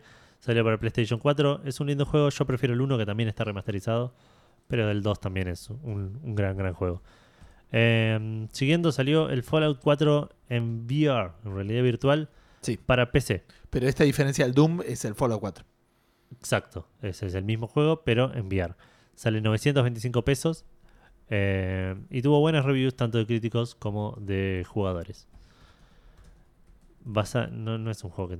No, es- no- no te interesa el VR. No, digamos. aparte va con. Sí, va con HTC Vive, principalmente, Claro. que es el más caro de todos. Sí. Eh, Faltan miles de años para poder probarlo. claro. Eh, me gustaría, sí, experimentarlo. Escuché que había cosas que funcionaban bien y otras cosas que no tanto. Eh, pero que bueno, que te- está más pensado para los controles de Vive y eso. Y este que si no tenías eso era medio choto. Pero leí así como muchas cosas por arriba. No, no más Claro. que eso. Eh, siguiendo, VR, hablando de VR, salió The Last Guardian VR Demo, que es una demo de realidad virtual que es gratuita para PlayStation 4, para PlayStation VR claramente, eh, del The Last Guardian. Que dicen que es bastante, bastante divertida, no sé si divertida, pero es agradable. Como que se ve muy lindo el juego desde esa perspectiva. Em, así que está gratuito, si tenés PlayStation VR, es una demo gratuita para bajar desde el store. bien. Em, salió PlayerUnknown Battlegrounds PUBG, para, Play- para Xbox One. En Early Access. En, sí, en Preview Program. Sí. El Early Access de Xbox sale 30 dólares. Que con la X vuela. No, ¿Cómo? no, no, de Pero, hecho... chabón, es la consola más poderosa del mercado. Sí, pero, eh, Pero el juego no. pero el juego no, no, lo es. No es el juego más poderoso del mercado. Aparentemente primero lo reportó, no sé si Polygon fue el que lo, lo reportó, que decía que tenía problemas de frame rate, problemas de... de sí, de frame rate más que nada, de, de- Sí. de cómo funcionaba el juego. Y después Digital Foundry hizo un par de pruebas más y también les, les dio el mismo resultado. Que Es juego- como un juego que empecé igual hoy en día, sigue teniendo problemas. Sí, obviamente. es el tema de que está en Early Access. En teoría, igual debería estar ya casi liquidado. Si ya dentro de poco vamos a hablar de que salen en, En- versión. Sí, en una semana. Exacto. Eh, pero aparentemente el frame rate eh, tiene arranca muy mal cuando estás cayendo, digamos, a la isla. ¿Así? Y cuando llegas a la isla se estabiliza un poco en 30 FPS, pero igual tiene tironeos y, y tiene un montón de problemas de ese estilo. De nuevo, en la X. en la. Xbox One X. Exacto. En la Eh, One no, no quiero imaginar. Sí, no, no sé. Por ahí anda 720, qué sé yo, pero. Hay que ver cuál es el tema y si es un tema Sí, de para mí es un tema, no, o es un tema de la lógica. de optimización de- del- del juego. Pero bueno, veremos cuando salga si esto lo arreglan, se mantiene o, o sigue igual. 30 Eh, dólares, igual. 30 dólares. Es el precio, sí. de- de- de- no sé si era el precio de Early Access o el precio final del juego. Eh, suena a precio de Early Access, pero hay que ver. Otro port más que sale, eh, que salió, estamos hablando de Papers, Please para PlayStation Vita, un juego que te puso más contento a vos que a mí. Sí, Eh, sale 10 dólares, no tuvo reviews, pero es un excelente juego. me acabo de acordar que salió y lo compré. Mientras lo leí en la lista y vos estabas Ah, mirá hablando qué alguna boludez. Después, ah, no tenés la Vita acá ni en pedo. No, estoy jugando con la 3DS. Lo quiero ver porque me suena que es un juego incómodo de jugar en la Vita, pero pero lo, lo quiero chusmear porque aparte es un re lindo juego y va como piña para si, si se juega bien. Es che, está es- para iPad. Tendré que voy a tener que, que tener una seria charla con el App Store. Eh, y por último, otro con el App Store y mi tarjeta de crédito. claro, otro otro juego que sale de con el App Store, claro, y tu tarjeta de crédito. Ah, es verdad, la puta madre. Otro juego que sale de Early Access, eh, estamos hablando de Gang Beasts, que salió para PlayStation 4, es decir, no de Early Access, sino que se lanzó para PlayStation 4 y salió de Early Access. Empecé con todos estos features nuevos que mencionábamos la semana pasada, un modo survival, un modo de fútbol 2 versus 2. Tengo muchas ganas de probar este juego, pero necesito jugarlo con cuatro personas. Claro, eh, tres. Así que, con- claro, con yo y otras tres personas. Claro. Eh, es un juego que sale 180 pesos, no sé si es el precio oferta o el precio full. No, estaba de oferta. ¿eh? Me parece que el precio full es 220, una cosa así. Ok, y sale 20 dólares si no eh, en, en PlayStation. Digamos. No tuvo reviews, pero créannos, es un juego muy divertido para jugar con amigos. Sí, mal. Eh, tenemos un falsamiento también y entrando en el primer grupo grande de noticias, como habíamos hablado antes, de los Game Awards. Este, de los eh, eventos que sucedieron mientras estaba grabando Café Fandango la semana pasada. Y Edu y yo estábamos contando ovejitas. Es un podcast que no escuchamos. Sí, Es posible que nosotros pensamos que ya salió mejor de lo que salió y que en realidad hacemos nosotros diciendo. y un ronquido de fondo, claro, sí, sí. Final Fantasy. Eh, pero, pero bueno, ya habíamos hablado de cuál había sido el juego del año, pero no vamos a hablar principalmente de eso ahora, sino en dos segundos. Eh, ahora vamos a hablar de que se anunció y salió, por eso es un falsamiento, el segundo DLC del Breath of the Wild, el juego del año. Sí. Eh, eh, fue, Spoilers. recordemos que es raro el esquema que usó Nintendo porque sacó un Season Pass y ninguna otra manera de conseguir el DLC. Claro, O sea, hoy en día, para conseguir este DLC, tenés que pagar 20 dólares y tenés que comprar el primero y este. claro. Están divididos por un tema de tiempos, no tanto por un tema de, de capacidad de comprarlos por separado. Eh, así que este DLC no me terminó de quedar muy claro lo que traía. Trae como la historia antigua de, de cuatro eh, guardianes que no son los que aparecen en la historia, sea, uno de cada raza. Claro. Y no sé si volvés al pasado, si revivís historias de ellos, eso no lo termino de entender. Pareciera haber una serie de, de bestias nuevas, que son como los dungeons de este juego, y también los dungeons, los mini dungeons que te daban eh, los que estaban esparcidos por todo el mapa. Esos también parecía haber adicionales. Y cierra el trailer y eh, mostrándote como que parece que te van a contar más cosas de la historia de Zelda. Sí, Y por último, eh, aparece una moto que la, la saca- parece que la desbloqueas terminando no sé qué trials y puedes andar en moto por el mundo. Ah, mirá qué bien. Suena bastante copado. qué, qué, sí. Qué raro. Pero bueno, sí, tiene como tecnología ese mundo. qué cloud de parte de, de Zelda. El próximo DLC es una espada gigante. Claro, sí, sí. Un amigo que tiene un cañón en la mano. En la mano, Cyborg. exacto, sí. DLC de Cyborg. Así que nada, para los interesados, esto es para Wii U y Switch. Así que si ya lo habías comprado, lo tenés. Y si no, lo tenés que comprar. Y tenés también el DLC anterior que te da toda la Como la mayoría de las cosas. Si lo compraste lo tenés, si no, lo tenés que comprar. Eso en el mundo digital. Hay un montón de cosas en el mundo físico que comprás, lo tenés y lo perdiste. O, O se o lo consumiste. Y, O lo perdiste en el colectivo. Claro, ese tipo de cosas pueden suceder. Bueno, antes de seguir avanzando con los Game Awards, vamos a lo más importante que son eh, los premios en sí. Como decíamos, eh, ganó Juego del Año el Zelda Breath of the Wild, compitiendo contra Horizon Zero Dawn, contra Persona 5, PlayerUnknown Battlegrounds y Super Mario Odyssey. Sí. Eh, um, nada, ¿querés comentar algo al respecto? No, lo mencionamos la semana pasada porque ese sí lo leímos medio en vivo. Sí. Eh, estamos bastante en desa- Yo estoy bastante en desacuerdo con. No jugaste ningú- a uno de esos cinco juegos. Bueno, pero me parece que ¿Para vos el Persona 5 era el juego del año? no. Entonces, Es el único que jugaste de los cinco. Este, yo estoy en un dilema moral, que era algo que habíamos discutido incluso en nuestro No, sí, grupo tú- con la gente de Checkpoint. Porque para mí el juego del año es el PUBG. No, y pero eso ya lo había dicho. tu concepto de- de- de- del juego del año es erróneo. Ok, sí, sí, sí. Lo, lo admito. Eh, no sé, lo, Pero es el ¿no? concepto que aplico este año, no todos los años. Pero me parece realmente que este es el año del Claro. PUBG. Puede ser. Eh, no, no sé, qué sé yo. Me, me- me parece que es, es un juego inflado. Pero me, pa- me pasa eso con todos los Zeldas, no, no puedo. Claro. No, no puedes dejar de, de quiquear oyentes de Café. Exacto. Me encanta. Mejor dirección de juego. Ganó el Legend of Zelda Breath of the Wild. Ya no voy a leer los, los competidores. La mejor narrativa, el What Remains of Eden Flin- Finch. Edith Finch. Que dicen que es muy bueno ese. Sí. Eh, dirección de arte, Cuphead, quien lo hubiera dicho. La mejor música, Nier Automata. El Ah, mira. mejor diseño de audio, el Hellblade. Senua's Ah. Sacrifice. El- Ah, pues tiene todo el tema así. la mejor performance, la chiquita del Hellblade. El. Games for Impact. Eso. Eh, Senua's Sacrifice también. El Best Ongoing Game, que esto es raro, es como el mejor juego que todavía que no es de este año, pero que le dio. que recibió soporte y como que lo apoyaron y todo ese tipo de cosas. Que ganó el Overwatch, porque el Overwatch sigue ganando Sí. cosas. Eh, juego independiente, el Cuphead. Eh, juego móvil, el Monument Valley 2. Así que ponete contento, Edu. Bien. Eh, el Best Handheld, el Samus Returns, el Metroid. ok. El juego de realidad virtual, el Resident Evil 7. Tiene sentido. Mejor juego de acción, Wolfenstein 2, de New Colossus, me parece bien. Juego de acción-aventura, quien hubiera dicho Breath of the Wild. Role-playing, Persona 5. Fighting, Injustice 2. Family Game, Super Mario Odyssey. Juego de estrategia, el Mario Plus Rabbids Kingdom Battle. el, el Sports, Forza Motorsport 7. Multiplayer, el multiplayer, ¿no dice? Pero creo que lo ganó el PUBG. Entiendo Ok. pero no se lo dieron en el evento, algo así leí después. Juego más anticipado, no lo voy a leer, Trending Game tampoco, eh, listo, ya está. Esos eran los premios que nos interesaban. Bueno, excelente. Así que eso fue eh, la parte de premios de lo que es el...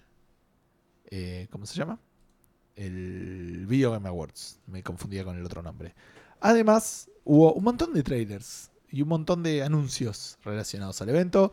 Y el tipo de... el Tale of Two Sons, que ahora hizo un nuevo juego, ¿cómo se llama este?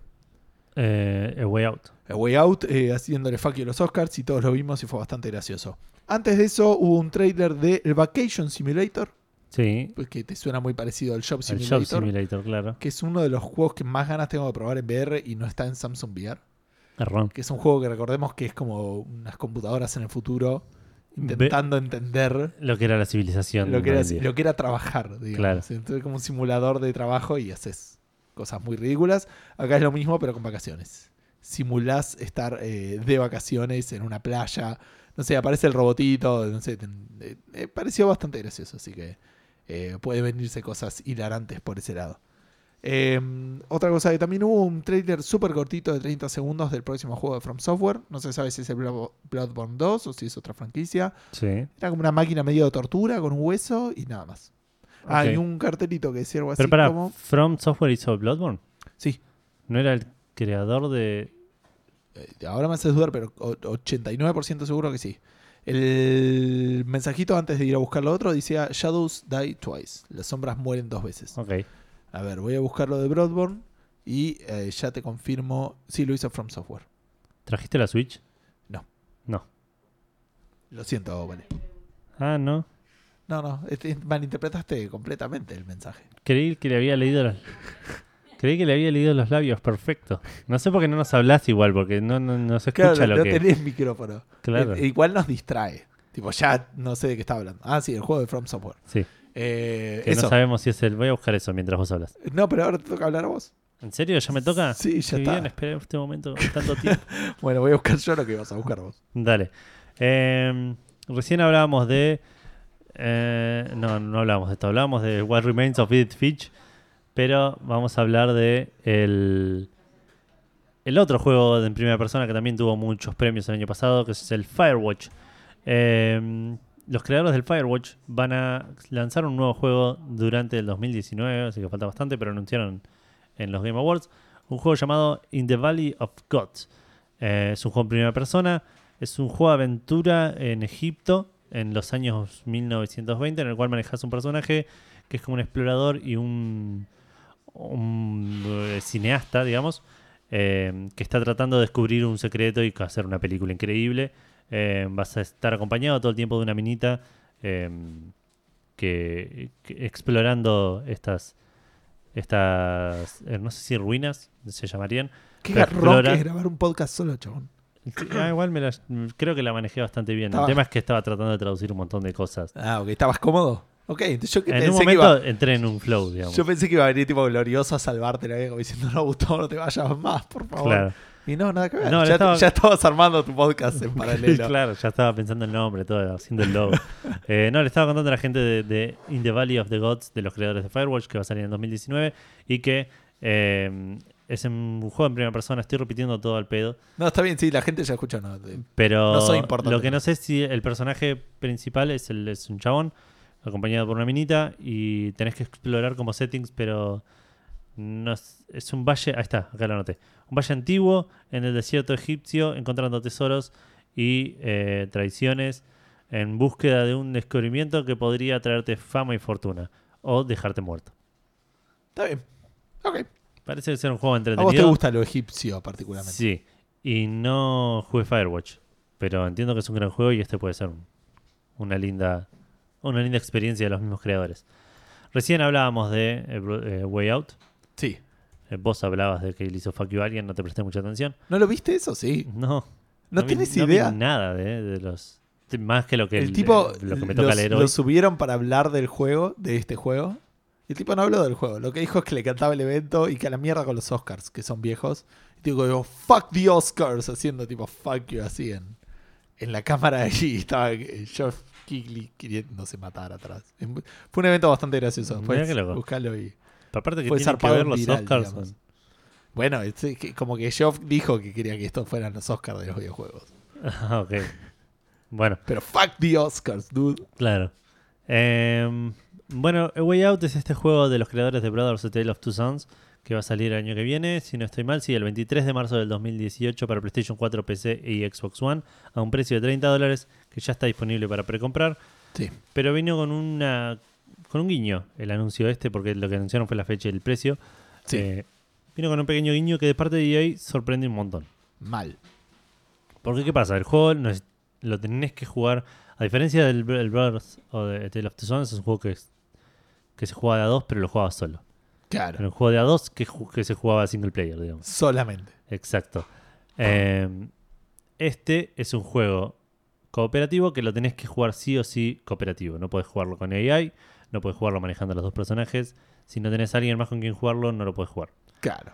Eh, Es una paja, porque tenés que comprar dos juegos, con- convencer al otro para que tenga ganas de jugarlo. Exacto, todos pensaron lo mismo, todos dijeron, bueno, lo, con- lo juego en el sillón de mi casa, con mi amigo que vive a la vuelta de casa, si no tenés uno de esos, te jodés, porque se tienen que comprar los dos el mismo juego y jugar online. Pero no, salió EA a confirmar que el juego va a, a tener un Friend Pass gratuito, en el cual vos te compras el juego, le das ese Friend Pass a otro amigo y esa persona puede jugar, bajarse el juego, el free trial, digamos, del juego y jugar toda la campaña co-op de vos. manera gratuita con vos. Sí. Eh, tiene un par de restricciones, como que tienen que ser los dos de la misma plataforma. Digamos, yo tengo el Play 4, te doy el Free Pass, vos lo bajas en Play 4 y no puedes jugar en Xbox One, Claro. eh, que, que es obvio.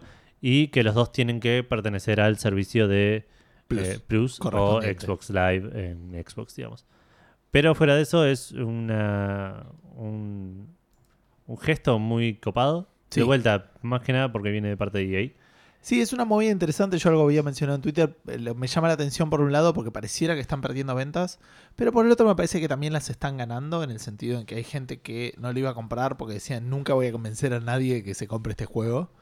En cambio ahora me lo compro porque sé que no necesito convencer a alguien para que Claro, se claro. Es, o sea, es- es un juego que lo tengo que convencer para jugarlo nomás. Exacto. Es mucho más fácil de convencer. Que sí, que se compre un juego que- que incluso lo puedes jugar con amigos que ni tienen la consola, Claro. teniéndolo en casa, digamos. Pero, pero sí, la verdad es una movida bastante copada. Es un es algo que nosotros probablemente hagamos. Sí. Porque no, sí, digamos, yo creo que mis chances de jugarlo son 90% con vos y 10% No con jugarlo. Sí, sí, exacto. No, no, no, O, o lo juego con vos o No, bueno, con Vale lo re podría jugar. Sí, sí, puede ser. Mucho más de lo que yo podría jugarlo con Carla. O con mi hijo, que falta todavía para que exista. Eh, no sabes, pero es un prodigio. Ojalá. El 23 de marzo falta un montón. Estoy chabón. Va a tener esperando. como 10 años. Estoy esperando para que. ¿Cómo se llama? Para que me mantenga, digo. Claro. mi próximo objetivo de vida. Papá, no me gustan los juegos, quiero hacer...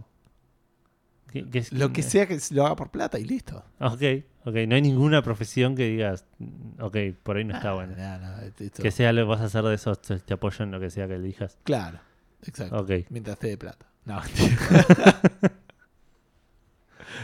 Eh, así que bueno, el way out y la fecha y el precio, no sé si lo había dicho. Sí, sí, sí, lo, lo dije al principio, 23 de marzo, eh, 30 dólares para PlayStation 4, PC y Xbox One. Bien, hablando de dos por ¿Para uno, PC digo. está el Free Pass? Sí, entiendo entiendo, que que sí. sí. Entiendo que sí. Ahora voy a buscar a ver si lo encuentro en Steam, debe estar, ¿no? Mm, No sé, porque es de EA y debe estar en Origin. Ah, en Origin. Bueno, decía, hablando de dos por uno. Sí, va, anunciaron, entre otras cosas que vamos a anunciar después, esto lo ordenamos eh, así por orden nominal y no por orden de importancia. No, Eh, no, por, por la, por la conexión está el 2x1 que me pareció suficientemente válida como para. Ok, va a salir el Bayonetta 2 para Switch, que va a incluir dentro, al igual que con la Wii U, va a incluir el Bayonetta 1, así que el Bayonetta 1 y 2 vienen a la Switch. Si, no, si tenés una Switch y no los habías jugado, el 16 de febrero van a estar para descargar. Van a contar con cosas extra que no tenían en la versión de Wii U, como por ejemplo local eh, poder jugar cooperativo local. Ah, mira, no sabía que tenían cooperativo. Eh, ¿Cómo? No sabía que tenían cooperativo. No, yo tampoco. Eh, es un, antes era un, mod- es- era un modo online only, que solo podía jugar online, digamos, que se llamaba Tag Climax, y ahora se va a poder jugar local con el tema de los joysticks que se desprenden y todo eso. Buenísimo. Eh, también va a tener soportes para amigos. El Bayonetta 2 va, va a soportar amigos, incluyendo el amigo de Bayonetta del Smash Bros. De, de Wii U, creo que es. Y por último, el Video Capture, que es el, el que tienen todos los juegos, Claro. la mayoría de los juegos First Party de Nintendo. Ahora lo va a tener también el Bayonetta 1 y 2. Imagino que los dos. A mí me puso particularmente contento esta noticia. El Bayonetta 1 es uno de los juegos que, que más me punzan ahí en el backlog. De hecho, una vez lo había empezado. Yo lo empecé Y y, cuando por alguna razón no lo terminé. Cuando lo anunciaron para PC me dieron ganas de jugarlo ahí, pero ahora que lo tengo para Switch, por ahí lo juego en la Switch. En el Bondi. Que, No lo tenés para Switch.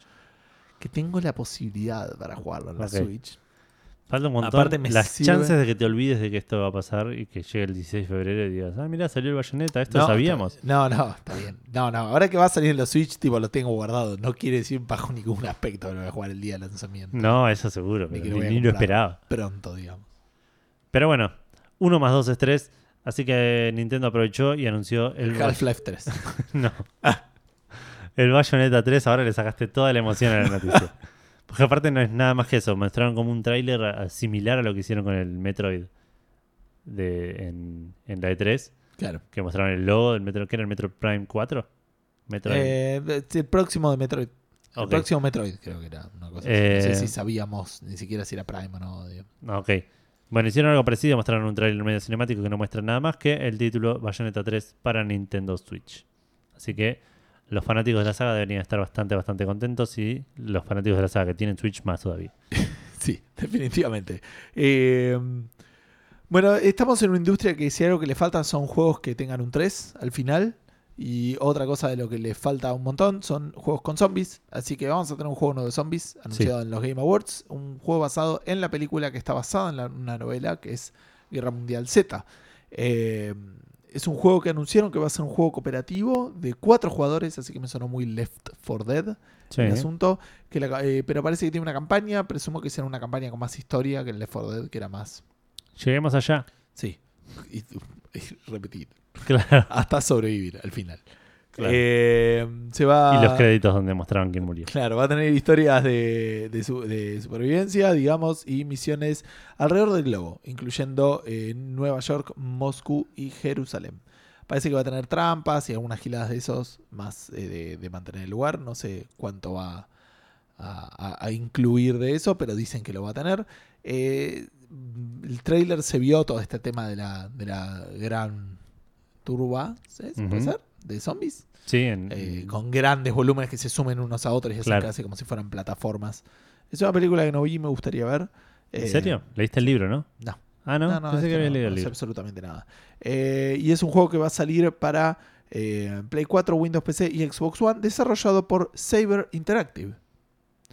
¿Quién es Saber Interactive? Sí, estabas esperando que reaccione porque no. No, no está bien. Pero hizo grandes juegos como el Inversion, el Time Shift y el Quake Champions. Eh, bien, el Quake Champions. Sí, no pero- le está yendo bien, creo. No, así que no lo sé. Pero no salió todavía el Quake Champions. O sea, Está, está eso. claro. exacto. Eh, así que no sé qué onda que esta empresa. Pero bueno, el año que viene un juego de zombies más no le va a hacer mal a nadie.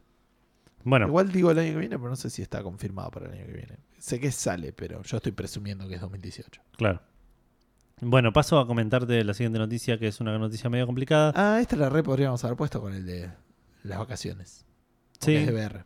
Sí, sí, tranquilamente. Pero me costó mucho entender bien esto porque es, una, es un tema que no conozco. Porque aparentemente ya hay un juego, hay un juego de Rick and Morty que se llama eh, Virtual, virtual. Virtual Reality, creo, una cosa así. Ajá. Eh, que lo hizo, si no estoy mal, esto agarrarlo con pinzas, lo hizo Kraus, Kraus, Kraus. Eh, no, mentira. ¿Ves? Ya estoy, ya estoy haciendo, diciéndolo mal. Bueno, pero lo agarraron con Kraus, pinzas. Kraus, Suéltenlo, Kraus. suéltenlo. Claro, Kraus, Kraus, Kraus es el, el- la empresa del diseñador de, de Stanley Parable, que está haciendo un juego llamado Accounting Plus. Bien, Rick and Morty Virtual Reality lo hizo eh, Old Chemie Lab- Labs. Tipo como alquimia, pero con búho. Ok. Buquimia Labs. El creador de Rick and Morty, no sé por qué mencioné de Ri- Virtual Reality. El creador de Virtual Morty, de Rick and Morty, está trabajando en este juego Accounting Plus con la gente de Kraus, Kraus, Kraus, que va a ser un juego que lo describen como un juego sobre contaduría. Accounting significa contaduría, digamos. Sí, contabilidad, Edu. Mm, ok. Contaduría, ¿cómo sería? No sabría decirte que es contaduría. ¿No? No. ¿No es eso? ¿No es lo mismo? Puede ser, pero no lo sé. Ok. Para mí contaduría no existe, pero puede ser que sea el acto de contabilizar, no sé, medio raro. Bueno, busca contaduría mientras. Ahí voy. Es re importante. Es obvio que lo estaba haciendo. Eh, contabilidad más es un juego que ellos describen como un juego sobre realmente sobre contabilidad, pero ves el tráiler y no entendés nada, absolutamente nada, y tiene una bocha de elementos de Rick and Morty, de, de elementos no, pero de, de comedia al estilo Rick and Morty, Eh, gente gritando, tipo re desesperada, re, re, re dramatizado todo al nivel de Rick and Morty. Eh, y se veía bastante gracioso, es un juego de realidad virtual, no creo que lo, lo pruebe pronto, pero sale el 19 de diciembre para PlayStation VR. Aquellos interesados que les guste el estilo lo van a poder probar. No sé qué onda que el precio se imagina 20 dólares. Contaduría es el oficio del contador, la oficina del contador y la oficina donde se lleva cuenta y razón de los caudales o gastos de una institución, administración, etc. Un montón de cosas es contaduría. Vos decías que no existía. Exacto, pero no es contabilidad. ¿Y contabilidad qué es? Eh, el oficio del contador, qué sé yo. Debe ser lo mismo. Sistema adoptado para llevar la cuenta y razón de las oficinas. Aptitud para aptitud de las cosas para poder reducirlas a cuenta o cálculo. El mío era más fácil. contaduría, entonces. Medio raro.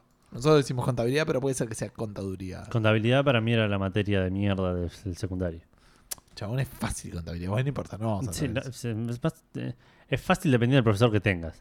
Cuando tenés un Eso- profesor que, te, que te reprueba porque eh, eh, pusiste mal un espacio en un recibo de sueldo de 1983, ahí ya no es tan fácil. no hubieras puesto el espacio. ¿Para qué puse accountability, no accounting? Accounting es contabilidad. Vamos, Google. Accounting es contabilidad. Ok. Vamos, los pibes. Bueno. Eh, anunciaron el Soul Calibur 6 para PlayStation 4 en eh, PlayStation 4, PC y Xbox One, que va a salir en el 2018. Bien. Y no se se sabe. sabe más que eso, ¿no? Eh, Nada más que eso. Ok. Siguiendo con noticias medio extrañas de los que no sabemos mucho. ¿Te acordás de Dreams? Em, Que estuvo en el. Estuvo en una el- E3. No, no fue en la E3. ¿No fue en el de la Play 4, el lanzamiento de la Play 4? El, el que mostra, el que no mostraron la consola. Ah, pero, mostraron anunciaron la juegos. Play 4. Puede ser. Si no, puede ser, no sé. Eh, si, si no fue, si no fue en la 3, fue en ese evento, digamos, pero fue ese año. Claro. Que lo mostraron, 2013 nadie entendió nada. o Exacto. 2014. Que salió. 2013. Ok. 2013, sí.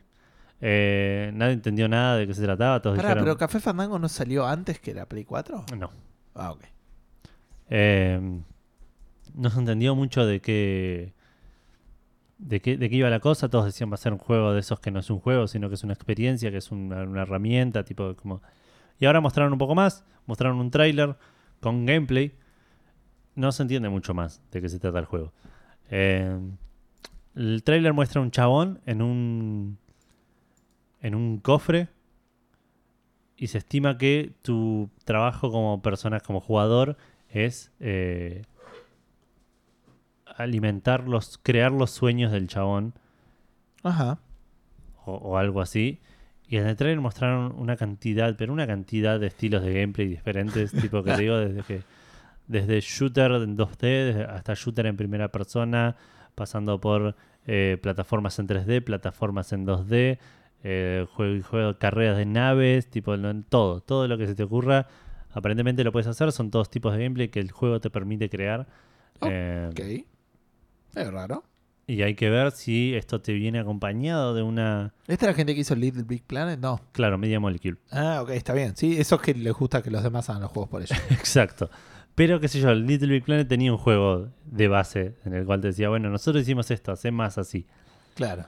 Esto no sé si te Que vendrá. Ni siquiera eso, les digo paja eso. Claro, es como. Si un diseñador de... este- Te vas pasa a jugar al. RPG Maker. Claro, te el pasa RPG. este engine, te hace, hace lo que puedas, no sé. Eh, sé yo, hay que ver si viene acompañado de un lineamiento de, de- de- de historia, ponele, en el cual el juego te, te diga, bueno, ahora hacemos esto, después hacemos esto, y después te deja la libertad de hacer todo, o si te tira así en bolas adelante de- del juego y te dice, bueno, haz lo que puedas y vemos después Diseñar un juego. cómo se juega. Pero bueno, esto no dijeron fecha, pero va a ser exclusivo para PlayStation 4, algo que ya se, se sabía o se O se intuía. por lo presumía, menos, claro. Eh, Esta empresa que solo hizo juegos para PlayStation, su próximo juego que solamente fue anunciado en eventos de PlayStation, Claro, va a ser exclusivo de PlayStation. exactamente. Eh, hoy hablamos de, de Vanish, de... mm, ¿Cómo se llamaba? Edith Finch, ¿cómo es ese juego? Que ganó premios. Sí, ese. Ok, The Vanishing of Ethan Carter es otro. claro, yo pensaba que estábamos hablando de ese. No, no sé cuánto de Finch. Sí, Nos acordamos exactamente lo mismo, que es la parte más importante del nombre. obviamente, seguro. Por favor. Acá ¿A lo quién le importa, además? Había ganado algo de la narrativa. What, What Remains. Ah, ok, está bien. Porque se vanició, está bien, tiene sentido. no, no, What Remains of Edith Finch after the Vanishing of Ethan Carter. está bien, debería ser... Seguro están conectados y lo acabamos Oh, de descubrir. Obviamente. Eh, bueno, yo me confundí estos dos juegos. Resulta que The Vanishing of Ethan Carter hizo. eh, está hecho por un, por un equipo que se llama The Astronauts, que anunciaron un nuevo juego llamado Witchfire. Que no es lo mismo que Firewatch. Está todo conectado, ¿entendés? Witchfire es un juego que pasa en. Fire un- Witch. en un, claro, en un... Mal, es re parecido. En un mundo oscuro, eh, lleno de monstruos y zombies corriendo eh, por la ciudad para sobrevivir, tratando de sobrevivir. Eh, mostraron un tráiler cortito, es un juego en primera persona en el que te va a dejar explorar diferentes áreas góticas y van a estar tipo poco iluminadas, van a tener que matar monstruos y ese tipo de cosas, lo cual me llama la atención, eh, viniendo de un juego tipo de Vanishing of Ethan Carter, que entiendo que es más explorativo y no podés morir. Sí. En este De entiendo los que sí. llamados Walking Simulators. Exacto, en este entiendo que sí podés morir y que va a ser un juego más orientado a la acción con elementos de exploración y aventura eh, en primera persona, ¿no?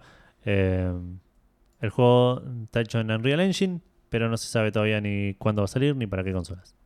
Bien, hablando de Casa de Brujas, te decía que teníamos una noticia este, relativamente relacionada con las loot boxes de EA, porque esto está, entiendo yo, y por algunas personas que he visto y leído, como la gente de Polygon o, o este muchacho Jim Sterling, eh, estaría relacionado con los coletazos de el efecto EA. Porque ¿qué pasa? De repente EA, eh, todos dicen o, sostenemos algunos que tiró demasiado de la cuerda y la gente se encargó de hacérselo saber muy activamente y por lo cual eh, la empresa ha pagado bastante caro su, eh, su, su ambición, si queremos decirle. Y hay otras empresas que están diciendo, che, ¿qué, pasó acá? ¿Desde cuándo la gente se queja? Y bueno, resulta que pasó algo parecido. eh, la gente de Banshee Se mandó una cagada, la gente se quejó y dijeron, no, pero esto fue un error, no era lo que pensábamos. Y nada hace pensar que haya sido un error, sino que era un tema de diseño que lo tiraron a ver si pasaba. Pero como está sensible la gente, no quisieron ser el nuevo EA. Te cuento un poco qué pasó. Eh, la semana pasada salió eh, La Maldición de Osiris, Osiris, que es la, el primer DLC del Destiny. Ah, pensé que en la vida, tipo, había. Alguien salió- había un cofre que no tenía que abrir. y- Claro, y salió la maldición. Sería la maldición. Eh, no, la Curse of Osiris es el primer DLC del Destiny. Em, obviamente trae nuevas cosas y como muchos RPGs o MMOs, incluye un nuevo level cap. Hasta ahí estamos de acuerdo. Sí. Que solo puedes alcanzar si tenés ese, esa expansión. Si no tenés la expansión, el level cap se mantiene en el anterior. Hasta ahora todo normal. Sí, más o menos. Eh, no- normalmente las habilidades vienen con la expansión, qué sé yo. Pero. ¿qué pasa si yo tengo la expansión y vos no y jugamos multiplayer y de repente yo soy nivel 40 y vos nivel 30? Y que no sé, ahí depende de dónde estés jugando, pero yo no podría jugar en los mismos lugares donde estás jugando vos. Que tiene que ver un Y poquito yo no con puedo este jugar a los lugares viejos, digamos. Sí, sí, pero vas a tener más nivel que yo. Igual no es tanto PvP, es más PvE. No, el- em, el sí. Destiny, entiendo yo. Ahora, hay contenido de cierre de juego, eh, de- de- de que es muy conocido en los MMO, digamos, que es toda la parte de llegaste hasta el level cap, terminaste la historia, entre comillas, Claro. y te queda un montón de cosas para, para jugar. Esas cosas tienen un requerimiento de nivel. Que, que no sabes cuál fue actualizado de los de prestigio. Porque tienen como un nivel de... Los eventos hay algunos de prestigio y que tienen el máximo level cap. Sí. Subió el level cap, subió el requerimiento. ¿Cuál es el resultado de esto? Vos, Edu, compraste el Destiny.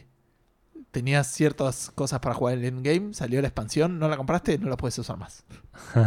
Muy bien. Estas cosas que podías hacer originalmente, Claro, sale la expansión y te sacan ese contenido. claro. Ese es el primer problema.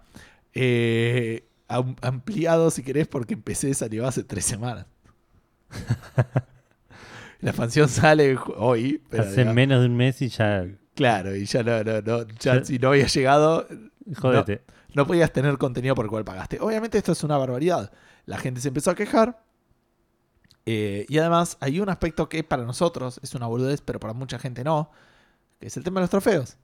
Esos trofeos te permitían, te, te pedían, había algunos trofeos asociados con ganar estos eventos. Sí, Básicamente quiere decir, si me compro el Destiny no lo puedo platinar.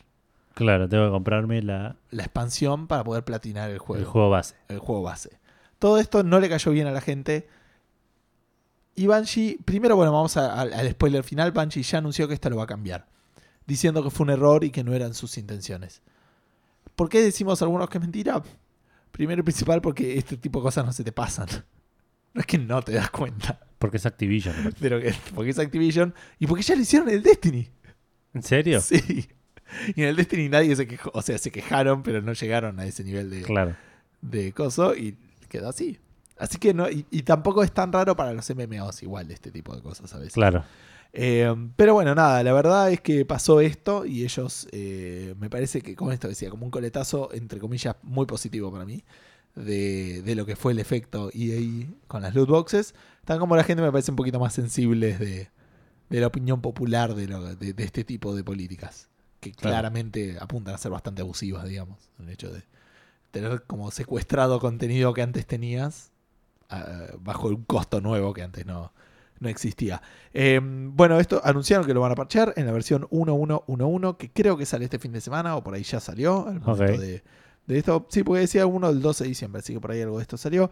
Y le baja los niveles de prestigio de 330 al 300, o no me acuerdo cuánto, o de, sí, de 13 330 a 300 para poder este, volver a hacer las cosas, para volver, volver a tener el, el- el platino y poder acceder a este contenido que quedó bloqueado al momento de salir la expansión. Claro.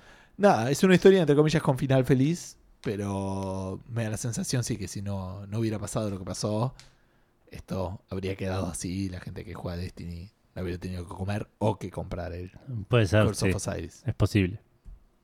Bien, antes de pasar a la PlayStation Experience y las dos boludeces que están ahí incluidas, tenemos un par de cositas, además de esto de Banshee. Tenemos eh, Fantasy Flight, que es eh, una empresa que hace lindos juegos de mesa. Se Sí. unió con esta gente de eh, Asmodee, si no me equivoco, para hacer un eh, nuevo juego de cartas digital. Viste que no hay muchos de esos. No, no, Este, no, están en falta. están en falta los juegos de cartas en digital. Pero acá van a estar eh, pasando un juego eh, que es single player o cooperativo, no es competitivo, basado en el Señor de los Anillos. Y va a ser un, eh, ¿cómo se llama? Living card game. No un collectible card game o un trading card game. Living card game es parecido a este juego que yo tengo y vos alguna vez jugaste, que es el Android. Netrunner. Ah, ok, está bien. O sea, son juegos que vienen con un set de cartas y cuando vos compras ya sabes las cartas que vienen. Claro, Como no es un loot box. está bien, está bien. Son más normales. O sea, vos compras y sabes lo que te viene y te viene con eso. Sí, sí, un mazo de cartas. Exacto. Eh, así que en ese sentido es como más friendly para los, los consumidores, si querés. Eh, ahora, ya existe ese juego. No lo van a transportar directamente. Porque aparentemente en ese juego juegan todos contra Sauron. Y Sauron se maneja por un mazo de cartas. Ok, Y en este va a ser una inteligencia artificial, digamos. No va a ser un mazo de cartas, literalmente. claro. O sea, va a haber una inteligencia artificial con algunas intenciones ahí. También ahí le van a sacar un concepto de la armadura, alguna cosa así que tenía el juego y lo van a cambiar. Va a ser esencialmente el mismo, pero con algunos cambios. Ok. Y esto creo que saldría, si no me equivoco, el año que viene. Eh, a mí la verdad me interesó, me interesa la idea de esto del cooperativo, me interesan los juegos de mesa digitales, así que Sí, le tengo muchas fichas y apenas termine esta noticia me voy a olvidar absolutamente de todo esto. puede ser para cuando salga. Aparte que estos juegos suelen tener anuncios así de salió tal cosa. Sí, sí, sí. Este, De pero hecho, bueno, todavía no sabemos si salió el juego de Civilization de mesa. no, que decía es verdad. 2017 y ya tengo, quedan dos semanas. Pero sí sabemos que salió el del Fallout y que tuvo buenas reseñas, que también estaba para salir este año. Sí, Pero bueno, este es digital, yo creo que Asmodee me va a mandar algún mail o algo así, que siempre me manda y me termino comprando un juego de mesa. Bien, este de mesa digital, digamos, ¿no? De, de juego de mesa, ahora me quiero comprar el Fallout y está carísimo y lo traen para acá, así que seguro. cosas que pasan. Eh, bien, antes de, de pasar a PlayStation Experience, vamos a hablar de un juego exclusivo de PlayStation, el Street Fighter V. En realidad vamos a hablar de la franquicia Street Fighter, porque eh, cumple 30 años o cumplió 30 años, eso la verdad ya ni me acuerdo cuándo fue el evento en sí, pero van a sacar una colección que va a tener los eh, 12 juegos más importantes del eh, Street Fighter y esto va a salir para Play 4, Xbox One, Nintendo Switch y Windows PC en mayo del año que viene. ¿Qué va a traer Street Fighter, Street Fighter 2, Street Fighter 2 Champion Edition, eh, Hyper Fighting, Super Street Fighter 2, Super Street Fighter 2 Turbo, Street Fighter Alpha, Alpha 2, Alpha 3, el 3, el, Second Im- el 3 Second Impact y el 3 Third Strike. Esos tres son los últimos que más me importan porque creo que estaban solo en mame. ¿Y el 4 no, no es de los más importantes? O si es que no les entró y fue. Puede ser, pero no.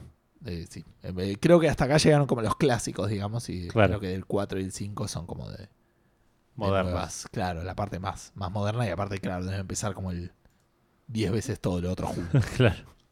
¿Me entendés? Nada, me interesó esta colección. Me llama la atención con el tema de la Switch y qué onda de Street Fighter 2 y Street Fighter 2, el Ultra Street Fighter 2 que ya tienen. Claro. No sé si vendrá incluido, pero entiendo que no. Así que me parece que sigue siendo exclusivo ahí de, de Switch y que si tenés ese, ¿para qué comprarías, para qué jugarías al 2 de acá? Es raro. Porque eso. viene con un montón más. No, está bien, claro, sí, sí, pero no sé si jugarías al. Te interesaría que tuviera el 2. O ninguno de todos los dos que tiene. O si querés el Super Street Fighter 2 Turbo, porque tenés el Ultra Street Fighter 2. Claro. Me llama la atención. Pero no sé, son juegos diferentes, qué sé yo. No, no lo entiendo, lo entiendo. Es digo. un paquete de juegos, el otro, sí, tipo. Si ya lo compraste antes, lo que sí, Lo entiendo para Bueno. todos, menos para la Switch que esté el 2, a eso me refiero nomás. Porque la Switch ya se supone que lo tiene una versión súper mejorada del 2. Eso me llama. ¿pero qué le vas a sacar? No, por eso, sí. Está bien, es así, tío, nada más. Me, me- me- hace un poquito de ruido. Bueno, seguimos y ahora sí entramos en lo que fue todo lo que es la ex- PlayStation Experience. Eh, arrancamos hablando de Medieval, un juego, un clásico de PlayStation 1. La gente se volvió loca por esto y yo no tengo idea de qué estaban Es un hablando. juego muy conocido, muy, muy querido de Play 1. Está ahí al nivel con Crash, con, con Spyro, con algún otro juego que no me estoy acordando. Pero digamos, es, es uno de los juegos más importantes de Play 1. eh, que estaba muerto, eh, al igual que su personaje, y que lo van a revivir. El personaje me suena estéticamente, que es como una calavera con armadura. Claro, lo, lo viste en Battle Royale probablemente. No. Sí, sí, lo jugaste, chabón. No, no, no, lo jugaste. Lo debes sí, conocer sí. visualmente de ahí o de internet. Me parece más de internet porque del. El Battle Royale lo jugué tipo una vez en tu casa, no tengo la más pálida idea de cómo jugué ese juego. Yo creo que lo jugamos un- una noche y lo juntamos, tipo, y lo jugamos. Probamos a todos los personajes, poner. No, yo no probé todos los personajes ni pedo. No, porque no me gustan esos juegos. No, realmente no Ok. lo hubiera disfrutado. Bueno, Te estarás confundiendo con otra persona con la que estás grabando un podcast. puede ser, no existía el podcast cuando jugué ese juego. Pero eh, Medieval es un- va a salir para PlayStation 4 durante eh, el año que viene. Mm, parece que no dieron fechas. Eh, Conociendo a PlayStation y las Experience, entendería que no. Pero ahora lo busco. ¿Por qué no? cosa. Porque no suelen dar fecha. El- La E3. ah, suele- ok. No, no dieron fecha, pero pensé que decías que no va a salir el año que viene. Ah, no, no, no. Eso no lo sé. Presumiría que no dieron fecha. Eh, PlayStation, sí, va a salir para PlayStation 4. Yo entiendo que sí, que el año que viene, al igual que hicieron con el Crash, que lo anunciaron y salió un año después. Eh, iba a Aparte decir salió en el 98 el original. Podría ser para los 20 años. Puede ser, puede ser, sí. Eh, Eh, aparte trein- dice 30, no 20, 20. 20, 20, 20. Pero aparte dice que es eh, va a estar eh, completamente remasterizado. Mostraron un tráiler que eh, daba la sensación de que va a tener como un una mejora visual que apunta por ahí a, soporte para 4K. Eh, así que si bien no dice cuándo, va a salir para PlayStation 4. eh, yo entiendo de vuelta, mediados, finales del año que viene. Siguiendo, el Stardew Valley es un juego muy popular de mantener una granja con un montón de elementos extra que me interesan un montón cada vez que alguien escucho a alguien jugando. Perdón, tiene 4K, ¿eh? eso estaba chumbiendo nomás. O sea, eso está seguro. ¿Está confirmado? Sí, está confirmado. Está en Ah. Eh, Bueno, Bueno, Stardew Valley, perdón. sí, es un juego de, de- de- de granja al estilo eh, Harvest Moon, en el cual tenés otras cosas para hacer, tenés como mantener tu vida con una granja. Eh, dicen que es un juego muy completo, que puedes hacer un montón de cosas y que es hiper divertido. Sí. Es un juego que yo quiero jugar, pero tenía ganas de que salga en Vita. Ajá. Y estuve a punto de comprarlo para PlayStation 4 para decir, bueno, ya fue, lo juego por Remote Play y se va toda la mierda. Claro. Y es no, algo que por ahí igual ahora lo voy a hacer, porque cuestión que siguen trabajando en un, siguen con la idea de sacarlo para Vita y Sí. dijeron que la idea es hacerlo en algún momento del 2018, una especie de port que van a hacer que va tiene, según esto tiene una buena noticia y una mala noticia. La buena es que va a ser cross-buy, o sea, vos lo tenés en Play 4 y lo vas a tener para Vita si- y si lo compras después de que salga, con que compres una de las dos versiones recibís las dos. Claro. La mala noticia es que a Stardew Valley le están por agregar un modo multiplayer eh, co-op que eh, no va a estar disponible en esta versión de Vita, que realmente me chupa un huevo. Está bien. Así que espero que- que salga pronto, eh, porque es un juego que me interesa probar como mínimo. Sí, yo creo que la gran noticia de la PlayStation Experience es que la Vita todavía tiene cosas. Hay gente que, que la, Claro. que la recuerda. El Paper claro. Please y el Stardew Valley Sí, sí. fueron grandes novedades. Eh, a ver, pasando un poco más a las malas noticias o a las noticias me- menos positivas, digamos. El Nino Kuni 2, Remnant Kingdom, se retrasó, iba a salir el 19 de enero y va a salir el 23 de marzo. ¿Querés tirar así una... una adivin- adivinar que, cuál es la razón por la cual lo retrasaron? Eh, porque quieren todos trabajar más y, y- y conseguir la mejor calidad del producto para entregársela. Exacto, quieren asegurarse, te, te leo textual. ¿De quieren tener la mejor experiencia? No, quieren asegurarse que el producto alca- eh, ¿Alcance sus estándares de calidad? Exacto, sus más altos estándares de calidad. Bien. Nada, igual le pifié 15.000 veces, pero Bueno, pero este, con las suficientes con, oportunidades algunas, no pi- llegaste. con algunas pistas también llegué, sí. Eh, y por último, Es la noticia- segunda vez, ¿no? Que se atrasa. Sí, sí, sí. Iba a salir a fines del año pasado y ahora. Suerte con eso. Eh, fines del año pasado, no, fines de este año. Todavía estamos en 2017. Claro, y después lo habían pasado de enero. A enero y ahora en marzo. Eh, Tampoco son tan terribles, igual, dos meses. nah, no, no, no. O sea, uno dice son dos meses, pero cuando laburás a veces en proyectos son tipo ocho semanas. Y ya hay Sí, sí, cosas. ya que- son cuatro sprints por ahí. y se Sí, es como, claro, sí, todo, todo se achica mucho. Claro. Eh, bueno, perdón, me, me colgué pensando en, en ¿El tema, en el tema del tiempo, ¿no? Sí.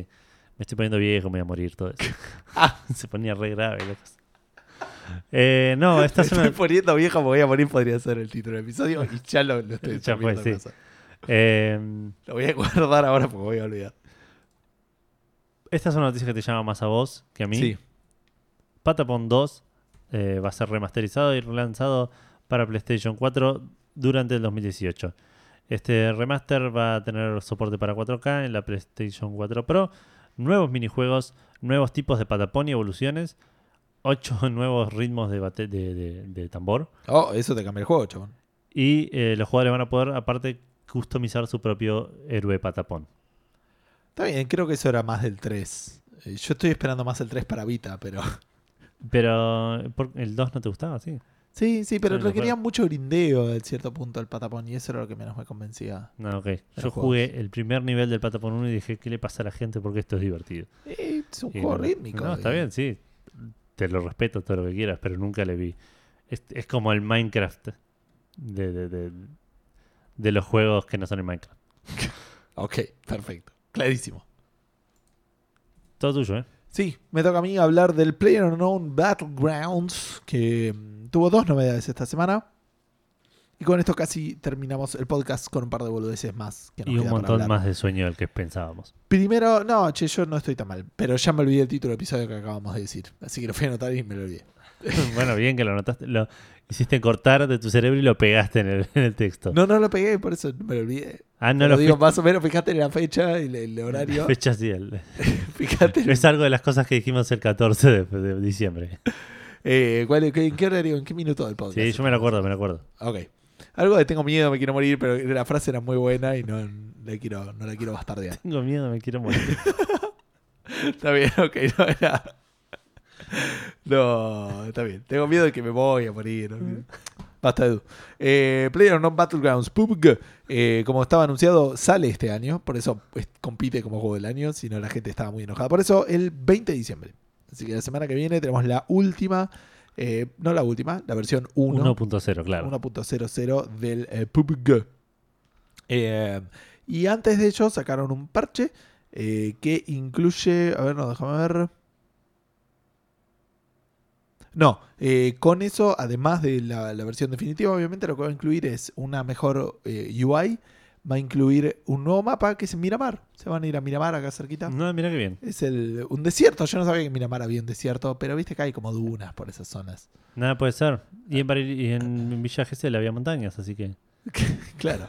Así que Miramar hay un desierto con gente matándose constantemente. Exacto. Y tiene el tema de vaulting, que es más el tema de parkour, como que las paredes chiquitas y esas las puedes saltar. Eh, todo eso vendría incluido en la versión 1.0 que sale la semana que viene. Excelente. Bueno, eh, nos cruzamos de vereda y nos vamos al Fortnite. Sí. Que anunció también alguna actualización. Esta vez para su modo multiplayer Battle Royale que va a ofrecer. Es un- el PUG, digamos, ¿no? eh, Claro, un modo El modo PUG. 50 versus 50. Digamos, 50 jugadores en un equipo, 50 jugadores en el otro y quilombo. digamos. Eh, esto fue anunciado que va a ser gratuito, pero temporal. Digamos, está disponible para PlayStation 4. ¿What? Eh, ah, mira. Para, Mac, PlayStation estar? 4, PC y Xbox One. Y va a estar disponible por tiempo limitado del 8 de diciembre al 17 de diciembre. Pensé que era que no estaba en todas esas plataformas el juego. Sí, sí, es la gracia del, del. Ok. Eh, este nuevo eh, juego- modo de juego te permite formar eh, equipitos de, de hasta cuatro personas que te- se te meten en equipos más grandes de 50, digamos. Claro. Pero digamos, puedes armarte vos tus squads con tus amigos eh, para meterte en este 50 versus 50. un quilombo. Eh, sí, lo que decían los desarrolladores era que querían ver cómo esto afectaba en cómo los jugadores usaban el tema de, de construcción de, de estructuras y todo eso. Claro, haciendo si- una base gigante. Exacto, tal cual, a ver si, si, si se armaba algo así. No sé, no estuve mirando a ver si, si hubo al- alguna cosa curiosa que hayan hecho con eso. Pero, pero- ya salió. Sí, sí, sí, desde el 8 de diciembre, la, la semana pasada, Ah, hasta el ok. 17. O sea, hasta la semana que viene. Ah, ok, ok, ok. No hay mucho. Yo pensé que era algo que iba a ser. O sea, y después de ahí no se mantiene a menos de que. no sea sé, creo que no. popular. eh, me imagino que sí. Sí, sí. Eh, hay que ver qué cosas pasaron. Y esto nos inspiró la pregunta Fandango de esta semana. Sí, a vos particularmente. Con una pregunta muy específica en realidad, porque Sí. dije, bueno, ok, un modo 50 por 50, 50 versus 50, me lo imagino, me imagino caótico, y dije, che, y eh, si pudiéramos hacer cualquier juego 50 versus 50, y le preguntamos a la gente a ver qué, qué juegos les gustaría jugar en esas condiciones, y la verdad que fueron muy buenas respuestas, así que estoy bastante contento. Eh, Brian Reco Ribanera dice, yo creo que Mario Kart 64. Estamos arrancando en la Ah, en fanpage de Facebook. La fanpage de Facebook, sí, perdón. Mario Kart 64. 50 versus 50 sin una gloria absoluta. Si con eso no nos vamos a la piña, mínimo 10, fallamos como humanidad. Así que coincido, el Mario Kart sería un quilombo increíble. Sí. Eh, nada, no me- sí, sí, sí. le- tipo bananas por todos lados, ¿entendés? Este, Pero para modo carrera o modo ¿Cuál quieres? No Batalla. sé, no dijo, pero batalla me parece. modo batalla peor todavía. Sí, sí, sí, esa, las piñas directo. Mal. Eh, José Alejandro M gana en el juego que él compite de a ver cuál es la noticia, porque dice el Fortnite 50 vs 50. Si bien la, Era fácil, José, tampoco te hagas el... Ah. Una bocha que no ganas este juego, digamos. si bien la, eh, la respuesta obvia son los MOBA, ya que juego a diario, un MOBA de 50 vs 50 también sería un quilombo. Voy a Sí. quedar con una mega partida de StarCraft en modo Arconte, que ese no conozco cuál es, eh, de 50 vs 50. También sería muy extraño un, un, Scar- un StarCraft con, con la cantidad de recursos y todo ese tipo, un mapa gigante. Claro, sí, sí, un mundo entero, digamos. Mm, Fantástico. Lucas Mendieta del Mato dice: eh, La respuesta fácil sería el PUBG, pero quiero que reinvente el Twisted Metal. ¿Ese lo jugaste vos? Con un Sí. modo Battle Royale de 50 versus 50. No sé cómo lo ves. Sí, sí, sí, es un- una linda...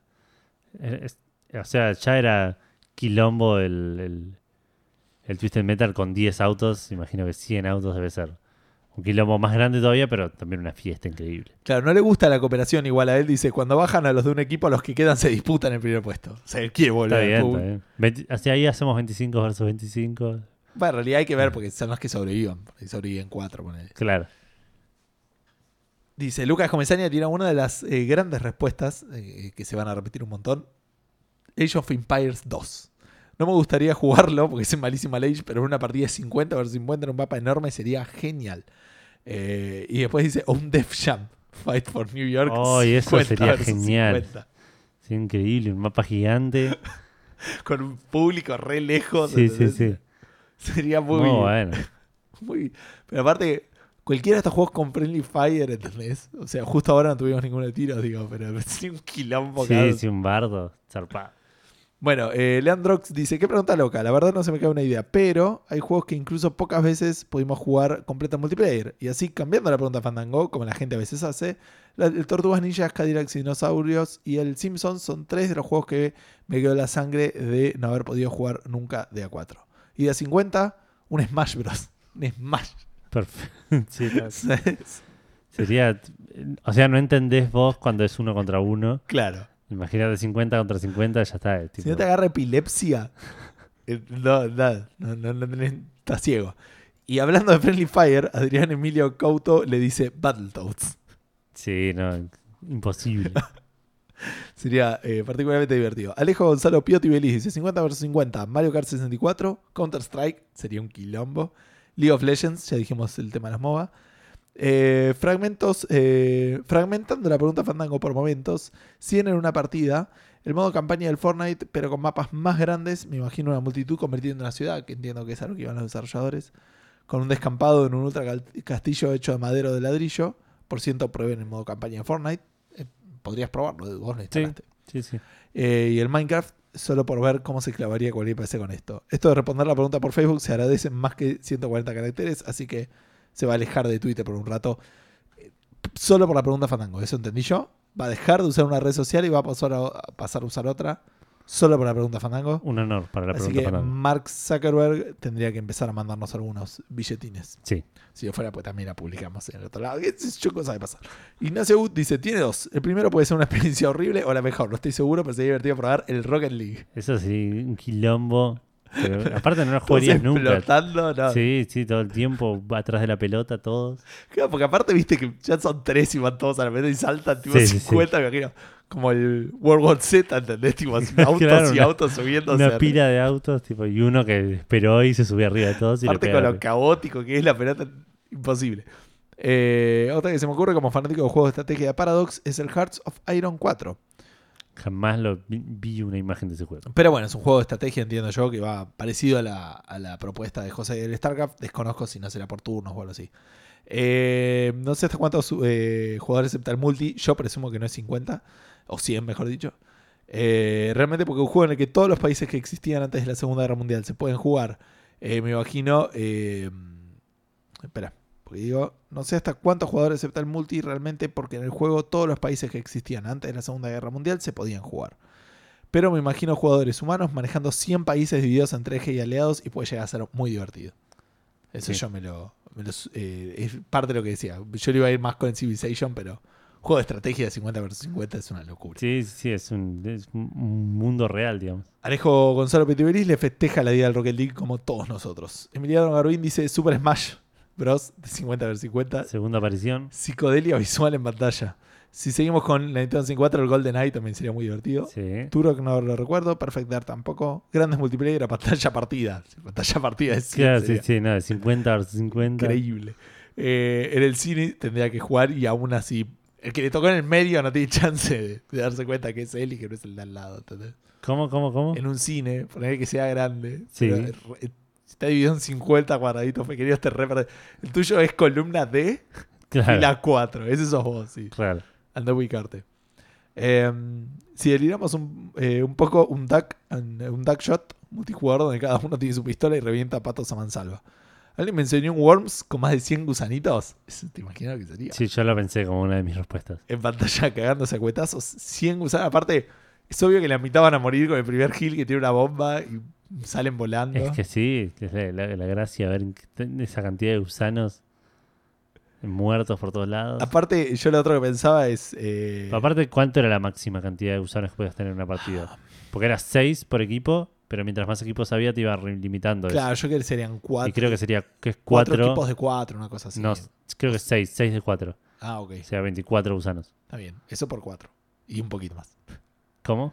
Es para llegar a 100. Ah, claro, sí, sí, sí, un toque sin más.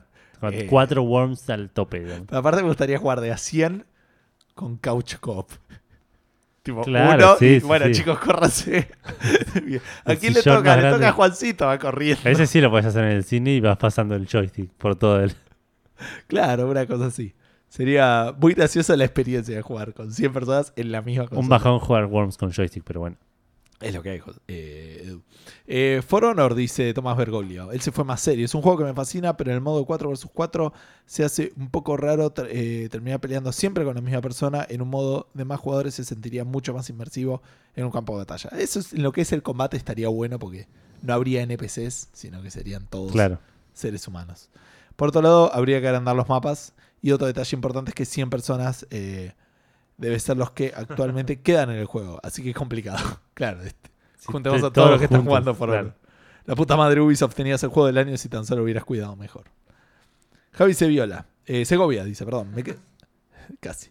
Eh, me quedé pensando en las restricciones de ningún tipo y me imaginé jugando en bolas en medio del obelisco. Nada. Pregunta Fandango. eh, interpretación. Tal libre. cual. Volviendo a la pregunta, Fandango, me gustaría probar más que un 50 por 50, un 100 contra todos en Age of Empires. Otra, otra respuesta de Pero Legend de- de- con la campanita de ataque sonando todo el juego. cada rato. Eh, aunque creo que no nos alcanzan los colores del Age para diferenciar 100 equipos. Igual, no hay restricción. Y después nos tiene una frase muy linda que dice: Saludos de Nueva Zelanda. Eh, poco a poco se convirtieron en el podcast favorito de Argentina. Aguante Café Fandango. Bueno, muchas gracias. Bien, aguante Javi Segovia. Y suerte de aquel lado del mundo que. Tengo un amigo que está en Nueva Zelanda, Mariano. Ah, Pero Bueno. dudo que se conozcan solo por ser argentinos. por el ahí, ¿qué país. sabe, chavo? No Eh, sé qué tan grande es Nueva Zelanda. Eh, Brian Ezequiel Greco Ribanera le festeja el, el 50 vs 50 en el Age sería la gloria. Tomás Bergoglio dice Celtila jugando de 8 personas con 100 sería el equivalente a ver un PowerPoint. y yo le digo que se saque la gorra, que la pregunta era sin restricciones. Claro. Por último, Damián Castro me tiró una, tiró una que me causó mucha gracia. Primero arranca un partido de FIFA de 50 vs 50. ¿Sí? Así, tranqui. Sí, punto. Después Lucas Comisario dice, ¿con cuántas pelotas? Dice, una, para más caos. Pero en tiempo de descuento se activa un modo multiball. Estilo pinball y se desmadra todo. Y ahí sí me caí la risa, tipo, me imagino mil pelotas. Claro. Estás jugando y de repente empiezan a caer pelotas a la cancha. Claro, tipo el arquero. Por ahí con tres arqueros. No sé, una cosa así, pelota falta. Este, sería una, una idea. Y Lucas Comisario dice, el que más goles mete puede tener un bonus. Ya se inventaron un juego muy divertido. Eh, un bonus temporal donde es árbitro y va corriendo expulsando a jugadores de otro equipo hasta que se le acaba el tiempo. Está bueno, pero yo lo haría al revés. Con el que menos goles mete, como para ir nivelando el partido. Claro. Ya pensando en game design. Claro, claro. Como si para nivelar, bueno, de repente sos el árbitro. Sí, sí. te- tenés como 30 segundos. No, 10 segundos para echar. Claro, y, los otros se van corriendo para, no- para sacarle la tarjeta. Como los juegos viejos El de. FIFA, el FIFA podías hacer eso cuando te iban a sacar amarilla, te ibas corriendo y el árbitro te perseguía hasta que te quedabas quieto y te sacaba la tarjeta. Claro, así, así debe ser en la vida real. Eh, bueno, esas son todas las respuestas en nuestra fanpage. Bueno, vamos a Checkpointers, al grupo del podcast y sitio web Checkpoint BG, a quienes les mandamos un saludo y les agradecemos el espacio. Y hoy terminó esta temporada. Terminó esta temporada, sí. Eh, arranca Federico L diciendo Diablo 2. Tirar un chain lightning y hacer verga a todos. O con los martillos giratorios del paladín. Estaría genial el pub con un 50 vs 50. También mismo mapa, pero dos equipos. Y bien, bien volado. Un Street Fighter 2 con 50 vs 50. Imaginen la flasheada de sonidos todos voladísimos por reproducirse en simultáneo. Sí, yo me había imaginado el, el Street Fighter 2 y me, me- me causó mucha gracia la idea de, Claro. de eso. Eh, Sebastián Cutuli nos dice Destiny, 50 de cada lado con un boss controlado por el CPU de cada lado también. Epic. Ah, eso ser muy eso. bueno. Eh, Rorro Starro dice Mario Kart. En el modo battle, todos cagándonos a tortazos, se te van los globos al toque, vuelan con los, caparazón, los caparazones, todo un quilombo y todos en el mismo living con una mega pantalla. Cosa de hacerlo bien quilombo todo. Uy, esta es muy buena. El Overcooked 50 vs 50. Eso puede ser muy bueno. También juega como loco. Batalla de restaurantes es mega épica. O otro también que puede garpar es el Gang Beast. Lindos quilombos de cosas rebotando se armarían ahí. Era otra de mis respuestas, el Gang Beast. Sí, sí, sí. porque es un juego excelente y nada, muñequitos rebotando por todos lados. Lucas Aurín dice, como siempre, mi respuesta es Age of Mythology. Ah, parecido a Age of Empires, claro. Eh, Rorro Cistaro re- vuelve a responder y dice Genital Jousting. Y suelta el micrófono y se va. Ah, 50 Nunca lo penes contra ese, pero- 50 penes, no, pero son penes peleando, chaval. sí, sí. Sebastián Rocco dice, qué groso que sería jugar un pinball 50 versus un paintball 50 versus 50 en una fábrica abandonada gigante y muchas bolitas de pintura. Sí. Sí. Sí, sí, Yo nunca jugué paintball igual. Nunca, nunca. No. Es divertido. Sí, me imagino. hacer alguna vez. Eh, Gaspar Conel dice Rocket League. Punto. Eh, ya, ya lo mencionamos y es una Sí. muy buena, sería muy divertido. Hay que ver también con cuántas pelotas, con cuántos arcos, Sí, esas cosas, sí. pero. Eh, Tomás Frontali nos dice, una Crossfire en Half-Life siempre garpa. Siempre. Sí, el Curfire era siempre divertido. Es el Deathmatch, si mal Claro. recuerdo. Y 50 vs 50 quilombo. Asegurado. Un Battle Royale, dice Jeremías Beltrán, de ese estilo en el Dark Souls puede regarpar. Ah, no jugamos. no Dark jugamos Souls. Dark Souls, pero imagino que sí. que A debe todos ser. bailando, me los imagino. Claro. Santiago Quiroga, que nos dice Mortal Kombat, donde solo se pueden elegir a Sub-Zero o a Reptile. La cámara bien alejada como para tener los 100 jugadores en pantalla bien chiquitos, pierde el primer equipo que se queda sin ninjas. Cada uno de los dichos ninjas equivale a un píxel en la barra de vida de cada equipo y la partida es one hit kill. No sé si con Friendly Fire o no. Con Freddy Fire es imposible. No, No, no, lo- sé por qué eligió a Sub-Zero y a Reptile. Claro, Yo pensé que iba a decir Scorpion primero. Claro, habría que ver, pero me imagino bolas de hielo congelando por todos lados, los Claro. otros siendo invis- invisibles, que no tiene sentido. Sí, sí. Eh, Jeremías Beltrán le responde, uh, me hiciste flashear un Dragon Ball con 50 Yamchas contra 50 Yamchas. Se mueren todos. Sebastián Rocco le responde, pierden los dos equipos. Claro. Eh, Ganan los Cybermans. claro, y uno dice, ya que estamos con Yamcha, podemos hacer uno de Dragon Ball. El resultado son 100 cráteres con 100 Yamchas muertos. Pobre Yamcha.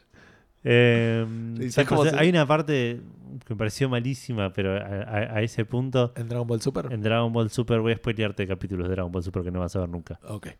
Eh, hay un capítulo de relleno absoluto que juegan un partido de béisbol contra otro universo.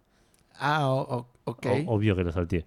Pero lo fui adelantando y al final termina, por alguna razón que no entiendo cómo, con Yamcha en un cráter en el piso, inconsciente, pero con la mano arriba de la base y como que llegó y hizo el último home run. tipo, Ah, ok, pero, como que se burlan incluso de... de- pero no es home run, ese sería si lo agarras. que- eh, el último. el out. último home. digamos. Claro. No, la, la out es cuando te sacan. Y por eso, si el tipo la agarra. O no, está no, la tocando pata, la base, con la mano en la base. Ah, ok, está bien. Entonces, sí, home run o el. el- el la último, claro, la última corrida al hogar. Bien. Eh, y después hay otro capítulo, hay otra parte más adelante en Narco, perdón si spoileo cosas de Dragon Ball, es medio obvio igual porque ni bien empieza el arco te lo spoilean en, en la presentación y en el corte del medio.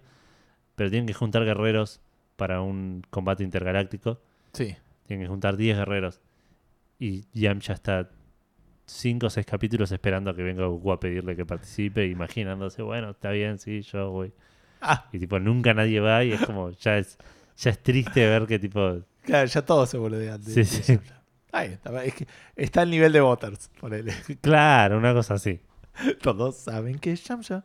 Claro. Este, Bueno, y la última respuesta de Ariel Limón dice 100% Orange Juice con bocha de personas con un mapa muy grande. No sé qué es Orange Juice. Em, yo tampoco. No, no, no Pero me suena de verlo. 100% Orange Juice con bocha de personas. No, no, no, no entendí la referencia, pero es probable que sea un juego que no jugamos. o que Sí, no, no. Estoy viendo imágenes, pero no lo voy a reconocer jamás. Bueno, Bueno, ¿querés leer Twitter? Twitter. Twitter se me ha complicado un poco porque hubo un par de menciones eh, que tendríamos que haber agradecido y me olvidé, así que las voy a hacer ahora cuando las vea. Bueno, Que hubo unos ciertos posts de podcast, post hoy podcast estuve, Seba eso. Saga estuvo tuiteando cosas y Sí. sí, le respondimos un par de cosas. Eh, le mandamos un saludo a Seba que va a estar pasándose por acá por Café Fandango muy próximamente. Sí. Eh, pero me di cuenta que Twitter es una mierda. Porque no, ent- no entiendo nunca tipo las líneas de las cosas que se hablan y que no- me cuesta mucho la, organización de las comunicaciones vía twi- Twitter. Claro. Ah, bueno, igual me diste una idea, así que voy, fui a la pregunta Fandango y ahí va a ser más fácil, pero después tengo que ir para allá. Tu queja sobre, sobre, la, sobre el flujo de Twitter me dio una idea de cómo usar el flujo de Twitter para Claro. hacerlo más eficiente. Matías Paz, el primero que responde, dice: Me encantaría jugar al modo versus del Mortal Kombat Shaolin Monks, que nunca lo jugué ese, pero con tantos personajes. Excelente juego. Esta es muy buena, para tantos personajes como para recrear la intro del Mortal Kombat Armageddon, que era lo Muy mejor del bueno. juego. Eso Mal. Sí, zarpado. Zombie Liu Kang era, garpaba todo el. Claro, toda la- pero, pero aparte imagino como peleando y después saltando a pelear con otro, eso de poder meterse Sí, en la pelea de otro, eso sería bastante copado. Eh, Pablo Contestabile dice, me gustaría jugar un 50 versus 50 en el Chivalry. Ese no lo jugué yo, así que no, no yo tampoco. Flechas volando por todos lados, compañeros de equipo ma- matándose entre ellos, etcétera. Sí, Friendly Fire, Garpa, pero infinito. Sí. Hardcore 2K dice X-Wings versus TIE Fighter, todos dándose masa. Igual nunca sé si respondo a lo que preguntan. Hardcore, la pregunta Con Fandango que respondas, es claro. lo que vos querés. Claro, la pregunta Fandango se responde y punto. Exacto. Hoagie dice: ¿Un Mario Kart por equipos? Cambiaría toda la dinámica de los ítems. Atacar al de adelante solo sirve si es del grupo enemigo. Y el team que cruza la meta de los primeros 50 gana. Sí, perfecto. Sí, yo creo que sería súper divertido. Y después dice: Supongo que algo tipo Quake Arena, pero jodí un mapa que se banque 100 y no sea un quilombo. Claro. La gracia es que sea un quilombo. Neko Bakiani dice: ¿El ajedrez? Y yo lo banco. No sé cómo sería. Para mí, Porque aparte no hay ni 50 piezas. podría ser como un Twitch Plays Chess. Y 50-50 todos votando por cuál es la movilidad Ah, que tienen que hacer. Oh, esa es muy buena. Pero no sería tan caótico como, no sé, para mí 50 piezas. 50 peones contra 50 peones. Claro. No- no- imposible, ¿no? Pero no importa. Eh, y Foncho tiene una gran respuesta que me causó mucha gracia, que vos no la vas a entender tanto, que es el Diablo 2, solo nigromantes. 20 esqueletos para cada uno. Pero aparte yo lo jugaría sin la expansión o el parche que hizo que los esqueletos no generan colisión. Antes los esqueletos no los podías... Te chocabas con ellos. Entonces no podrías caminar, sería un quilombo y sería Claro. muy, muy divertido. Me acuerdo que había un, un mapa en el segundo mundo, que era la tumba, creo, de uno de los tipos, ya ni me acuerdo bien cómo era el tema de la historia, pero que eran como pasillitos re chiquititos. Y si eres jugabas con el nigromante no lo podías jugar, hasta que no instalaste el parche. Tipo, tenías que tener menos esqueletos porque no podías avanzar, Claro. porque te, te chocabas contra tus propios minions constantemente. Bueno, léemelo de Instagram y yo te busco bien esto del post que quería agradecer. Bueno. Eh, arrancamos con Mr. Fontano, que nos dice, sin pensarlo demasiado, Rocket League. Que las partidas fueran gol de oro, el tiempo de respawn después de una demolición sea más largo y obviamente versiones descomunales de los campos actuales. Eh, eso puede ser muy bueno con, con, con canchas gigantes, eh, turbo infinito Claro. y, y tipo una pelota gigante, ponele. Que más grande de lo que ya es. Seguimos con Mati Saya, que nos dice Age of Empires en escenarios gigantes. Sería hermoso. Y Age of Empires creo que ganó la respuesta, la pregunta de Fandango esta semana, ¿no? Sí, sí, sí. Pero lo de la campanita sonó todo el tiempo que hace Sí. mucha gracia. Y Lucas Centur- Centurión, por último, dice: Yo creo que un Resident Evil de los clásicos con una ciudad enorme llena de puzzles, lugares in- casi inaccesibles y que solo se puede acceder de a grupos. Y que el resultado del éxito de las diferentes quests sea una baja de balas e ítems significativa. O sea que te obligue a cooperar. Como último que tenga una sola vida, si morís tenés que empezar de cero, eso haría que cada decisión que tomes en el juego sea pensada detenidamente. Y por qué no, un Metal Slug de A4. Saludos. Metal Slug de 50. Sí, Sería un quilombo. Perdón, eh, Dan Fernández eh, respondió, pero me parece que respondió al retweet de hoy y pidió el Worms. Pero sería demasiada locura y no hay demasiada locura para la pregunta Fandango. Y sí, sí el 50 el 50 de 50 sí. sería- Por aparte, lo más probable es que vuelva al mismo mates 5 de los tuyos. Porque aparte pensé que era uno contra uno. No, 50 versus 50. O sea, si mataste 10 de ellos, pero 7 de los tuyos ganaste. Ya está, es, es, Es un estás al- positivo. Claro, Aunque 7 integrantes de tu equipo te vayan a odiar. Y Rorro era el que quería agradecerle porque hizo un post con lo de los podcasts que él escuchaba y, y nos incluyó. Así que muchísimas gracias por ello y nos recomendó. Pasa que eso un montón de gente le puso like y claro. eso fue lo que nos mareó un poquito Ah, la- muchas gracias. la timeline. Así que muchísimas gracias, Rorro. Bueno, eso entiendo que es todo por hoy. Sí, eh, yo quería responder. eh, Ah. Estoy de acuerdo con Gangs Beasts, que debe ser increíble. Worms también, una cosa, una fiesta. Eh, y creo que esas van a ser mis dos respuestas por Yo el momento. Yo había pensado en Civilization, pero aparte, infinito tiempo, ¿entendés? Necesitas infinito tiempo y no te alcanza. La eternidad para jugar Claro. un 50 con 50, pero las estrategias que se armarían, se armaría todo un, un quilombo hermoso que me, me encantaría ver. Y después, si no, si el que había pensado en Mortal Kombat. No entiendo cómo, la gente saltando, cagándose a trompadas, qué onda con las colisiones, pero Claro. me, pero me, me lo imagino y me sale una sonrisa, digamos, porque sería todo muy, muy caótico. Así que esas dos serían mis respuestas. Bueno, em, ¿nos falta algo o ya contamos que dónde pueden escuchar y todo eso? No, eso hay que hacerlo ahora. Antes de ello, como, como Edu medio adelantaba, eh, estamos viendo qué onda con esto de, de- de mi futuro. ¿Cómo es? Pro- Eh, progeni- progénito es, no. Primogénito sería. Unigénito por ahora, sí, el primogénito, exacto, del, del muchachín que viene, que, que estaría naciendo en enero, pero bueno, vieron que estas fechas a veces son medio complicadas. Sí, sí, la fecha de lanzamiento no es segura. Es- Exacto, la fecha de lanzamiento de, de Santiago Schneider no, no está definida. Podría adelantarse, cosa que es raro en esta industria. No, no, pero podría atra- atrasarse para brindar el mayor para cal- calidad la mayor posible. experiencia de, de- de mi hijo posible. Claro. Eh, en función de eso, Café Fandango no debiera de interrumpirse, pero no tengo idea cómo va a ser mi vida como padre. Así que lo que vamos a hacer, estuvimos charlando un poco con, eh, podemos ya decirlo, ¿no? Entiendo. Sí, ya fue. Eh, con Seba Saga, eh, como para que trate de ser como un miembro de ahora de, de Café Fandango de acá hasta que nos estabilicemos. Eh, digamos, con la idea de que, bueno, si yo no puedo venir, no Café que, no tener que tener. Nos está costando un montón grabar un episodio de emergencia más. Sí, sí. Así que la idea es que Café Fandango pueda continuar si Claro. yo justo un jueves. Café Fandango más Gogón, decía la canción. Claro, exacto. Entonces, en ese espíritu, a partir de la semana que viene y hasta un futuro pronto, digamos, este, seríamos tres. Seríamos tres, Eva Saga nos va a estar acompañando, le mandamos un saludo, le, le agradecemos la predisposición. Sí. Eh, pero la idea es que sí, que, que por, por, por unos meses, por uno o dos meses por lo menos, eh, vamos a estar acompañados y, y, no, y que lo, lo- lo avisamos para que no se asusten si escuchan Claro. voces extrañas. Tipo, Aparte, las, hay muchas cosas relacionadas con esto. Primero, que vamos a tener un tercero para, para solucionar las discordias. En el Sí. momento que siempre esté de acuerdo conmigo. Y yo creo que lo vamos a tener que mandar a laburar todo. Tipo, que haga la intro, que elija el juego del episodio, que diga al final. ¿Decís que nos vamos a abusar? Yo ya lo tengo pensado. Yo no quiero hacer nada el episodio que viene. quiero llegar y tipo leer una noticia. Está bien, prepárate, Seba. Yo, yo voy a ser más bueno y te voy a usar para no prestarle atención a vos nomás. no, que me anote, que yo quiero que me anote mis opiniones. Así yo le digo, bueno, salió esto y yo creo que está mal porque Claro. está mal las microtransacciones. Listo. Eh, volvemos a vos, Eva. claro. Bueno, ahora sí, Edu, si quieren escuchar eh, Café Fandango, lo que salió o lo que va a salir, nos, tienen que seguir, nos pueden seguir en las redes sociales, nos pueden encontrar en distintos lados. Y ahora Edu les va a decir dónde. Sí, en facebook.com barra café fandango, en Twitter en arroba café guion bajo fandango, en Instagram en arroba café guion bajo fandango. Nos pueden encon- mandar mail por contacto arroba cafefandango.com. Eh, y si nos quieren escuchar, están todos los episodios en iBox, están todos los episodios en iTunes, Estamos en revistameta.com.ar de- de- bajo la sección juegos o la sección podcast.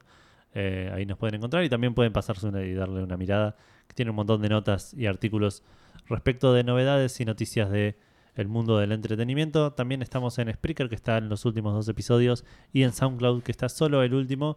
Eh, y si no, siempre está el descargable para que se bajen en el MP3 y lo escuchen donde quieran. O se pueden suscribir al RSS y escucharnos en cualquier gestor de podcast bajo el nombre de Café Fandango. Creo que no me olvide nada. Tenemos una duración aceptable del capítulo. Gustavo está cerrando su máquina. Así Sí, que yo me saqué creo- los auriculares, no me estoy escuchando. Exacto. Espero que yo sí. Esto ya está cerrando todo. Estamos. sí. No sé qué hacen acá todavía, gente. Sí, váyanse pero- a dormir porque o- son las o a 2 de la mañana. No, esta gente por ahí está en el gimnasio a las 9 de la mañana, no los mandes a dormir. Eh, Bueno, Yo, si estás empezando tu día, te deseo que tengas un gran día y no como Edu, que es un depresivo que ya te quiere mandar a la cama. Hoy va a ser un gran día para vos. Y, y si no, echa la culpa a Edu porque ya te lo. Yo creo que eh, puedo decir con, que el 90% de los oyentes que están escuchando esto en este momento, si tuvieran la oportunidad de irse a dormir a este momento, lo harían. Eh, no, yo creo que nuestros oyentes son más positivos y que no. No, es un tema de positivo, es un Que- tema de que está re bueno dormir. Está mejor jugar. Bueno, bueno, gente, que tengan una gran semana y nos vemos en 7 días. mucho gaming para todos. Adiós. Chau, chau.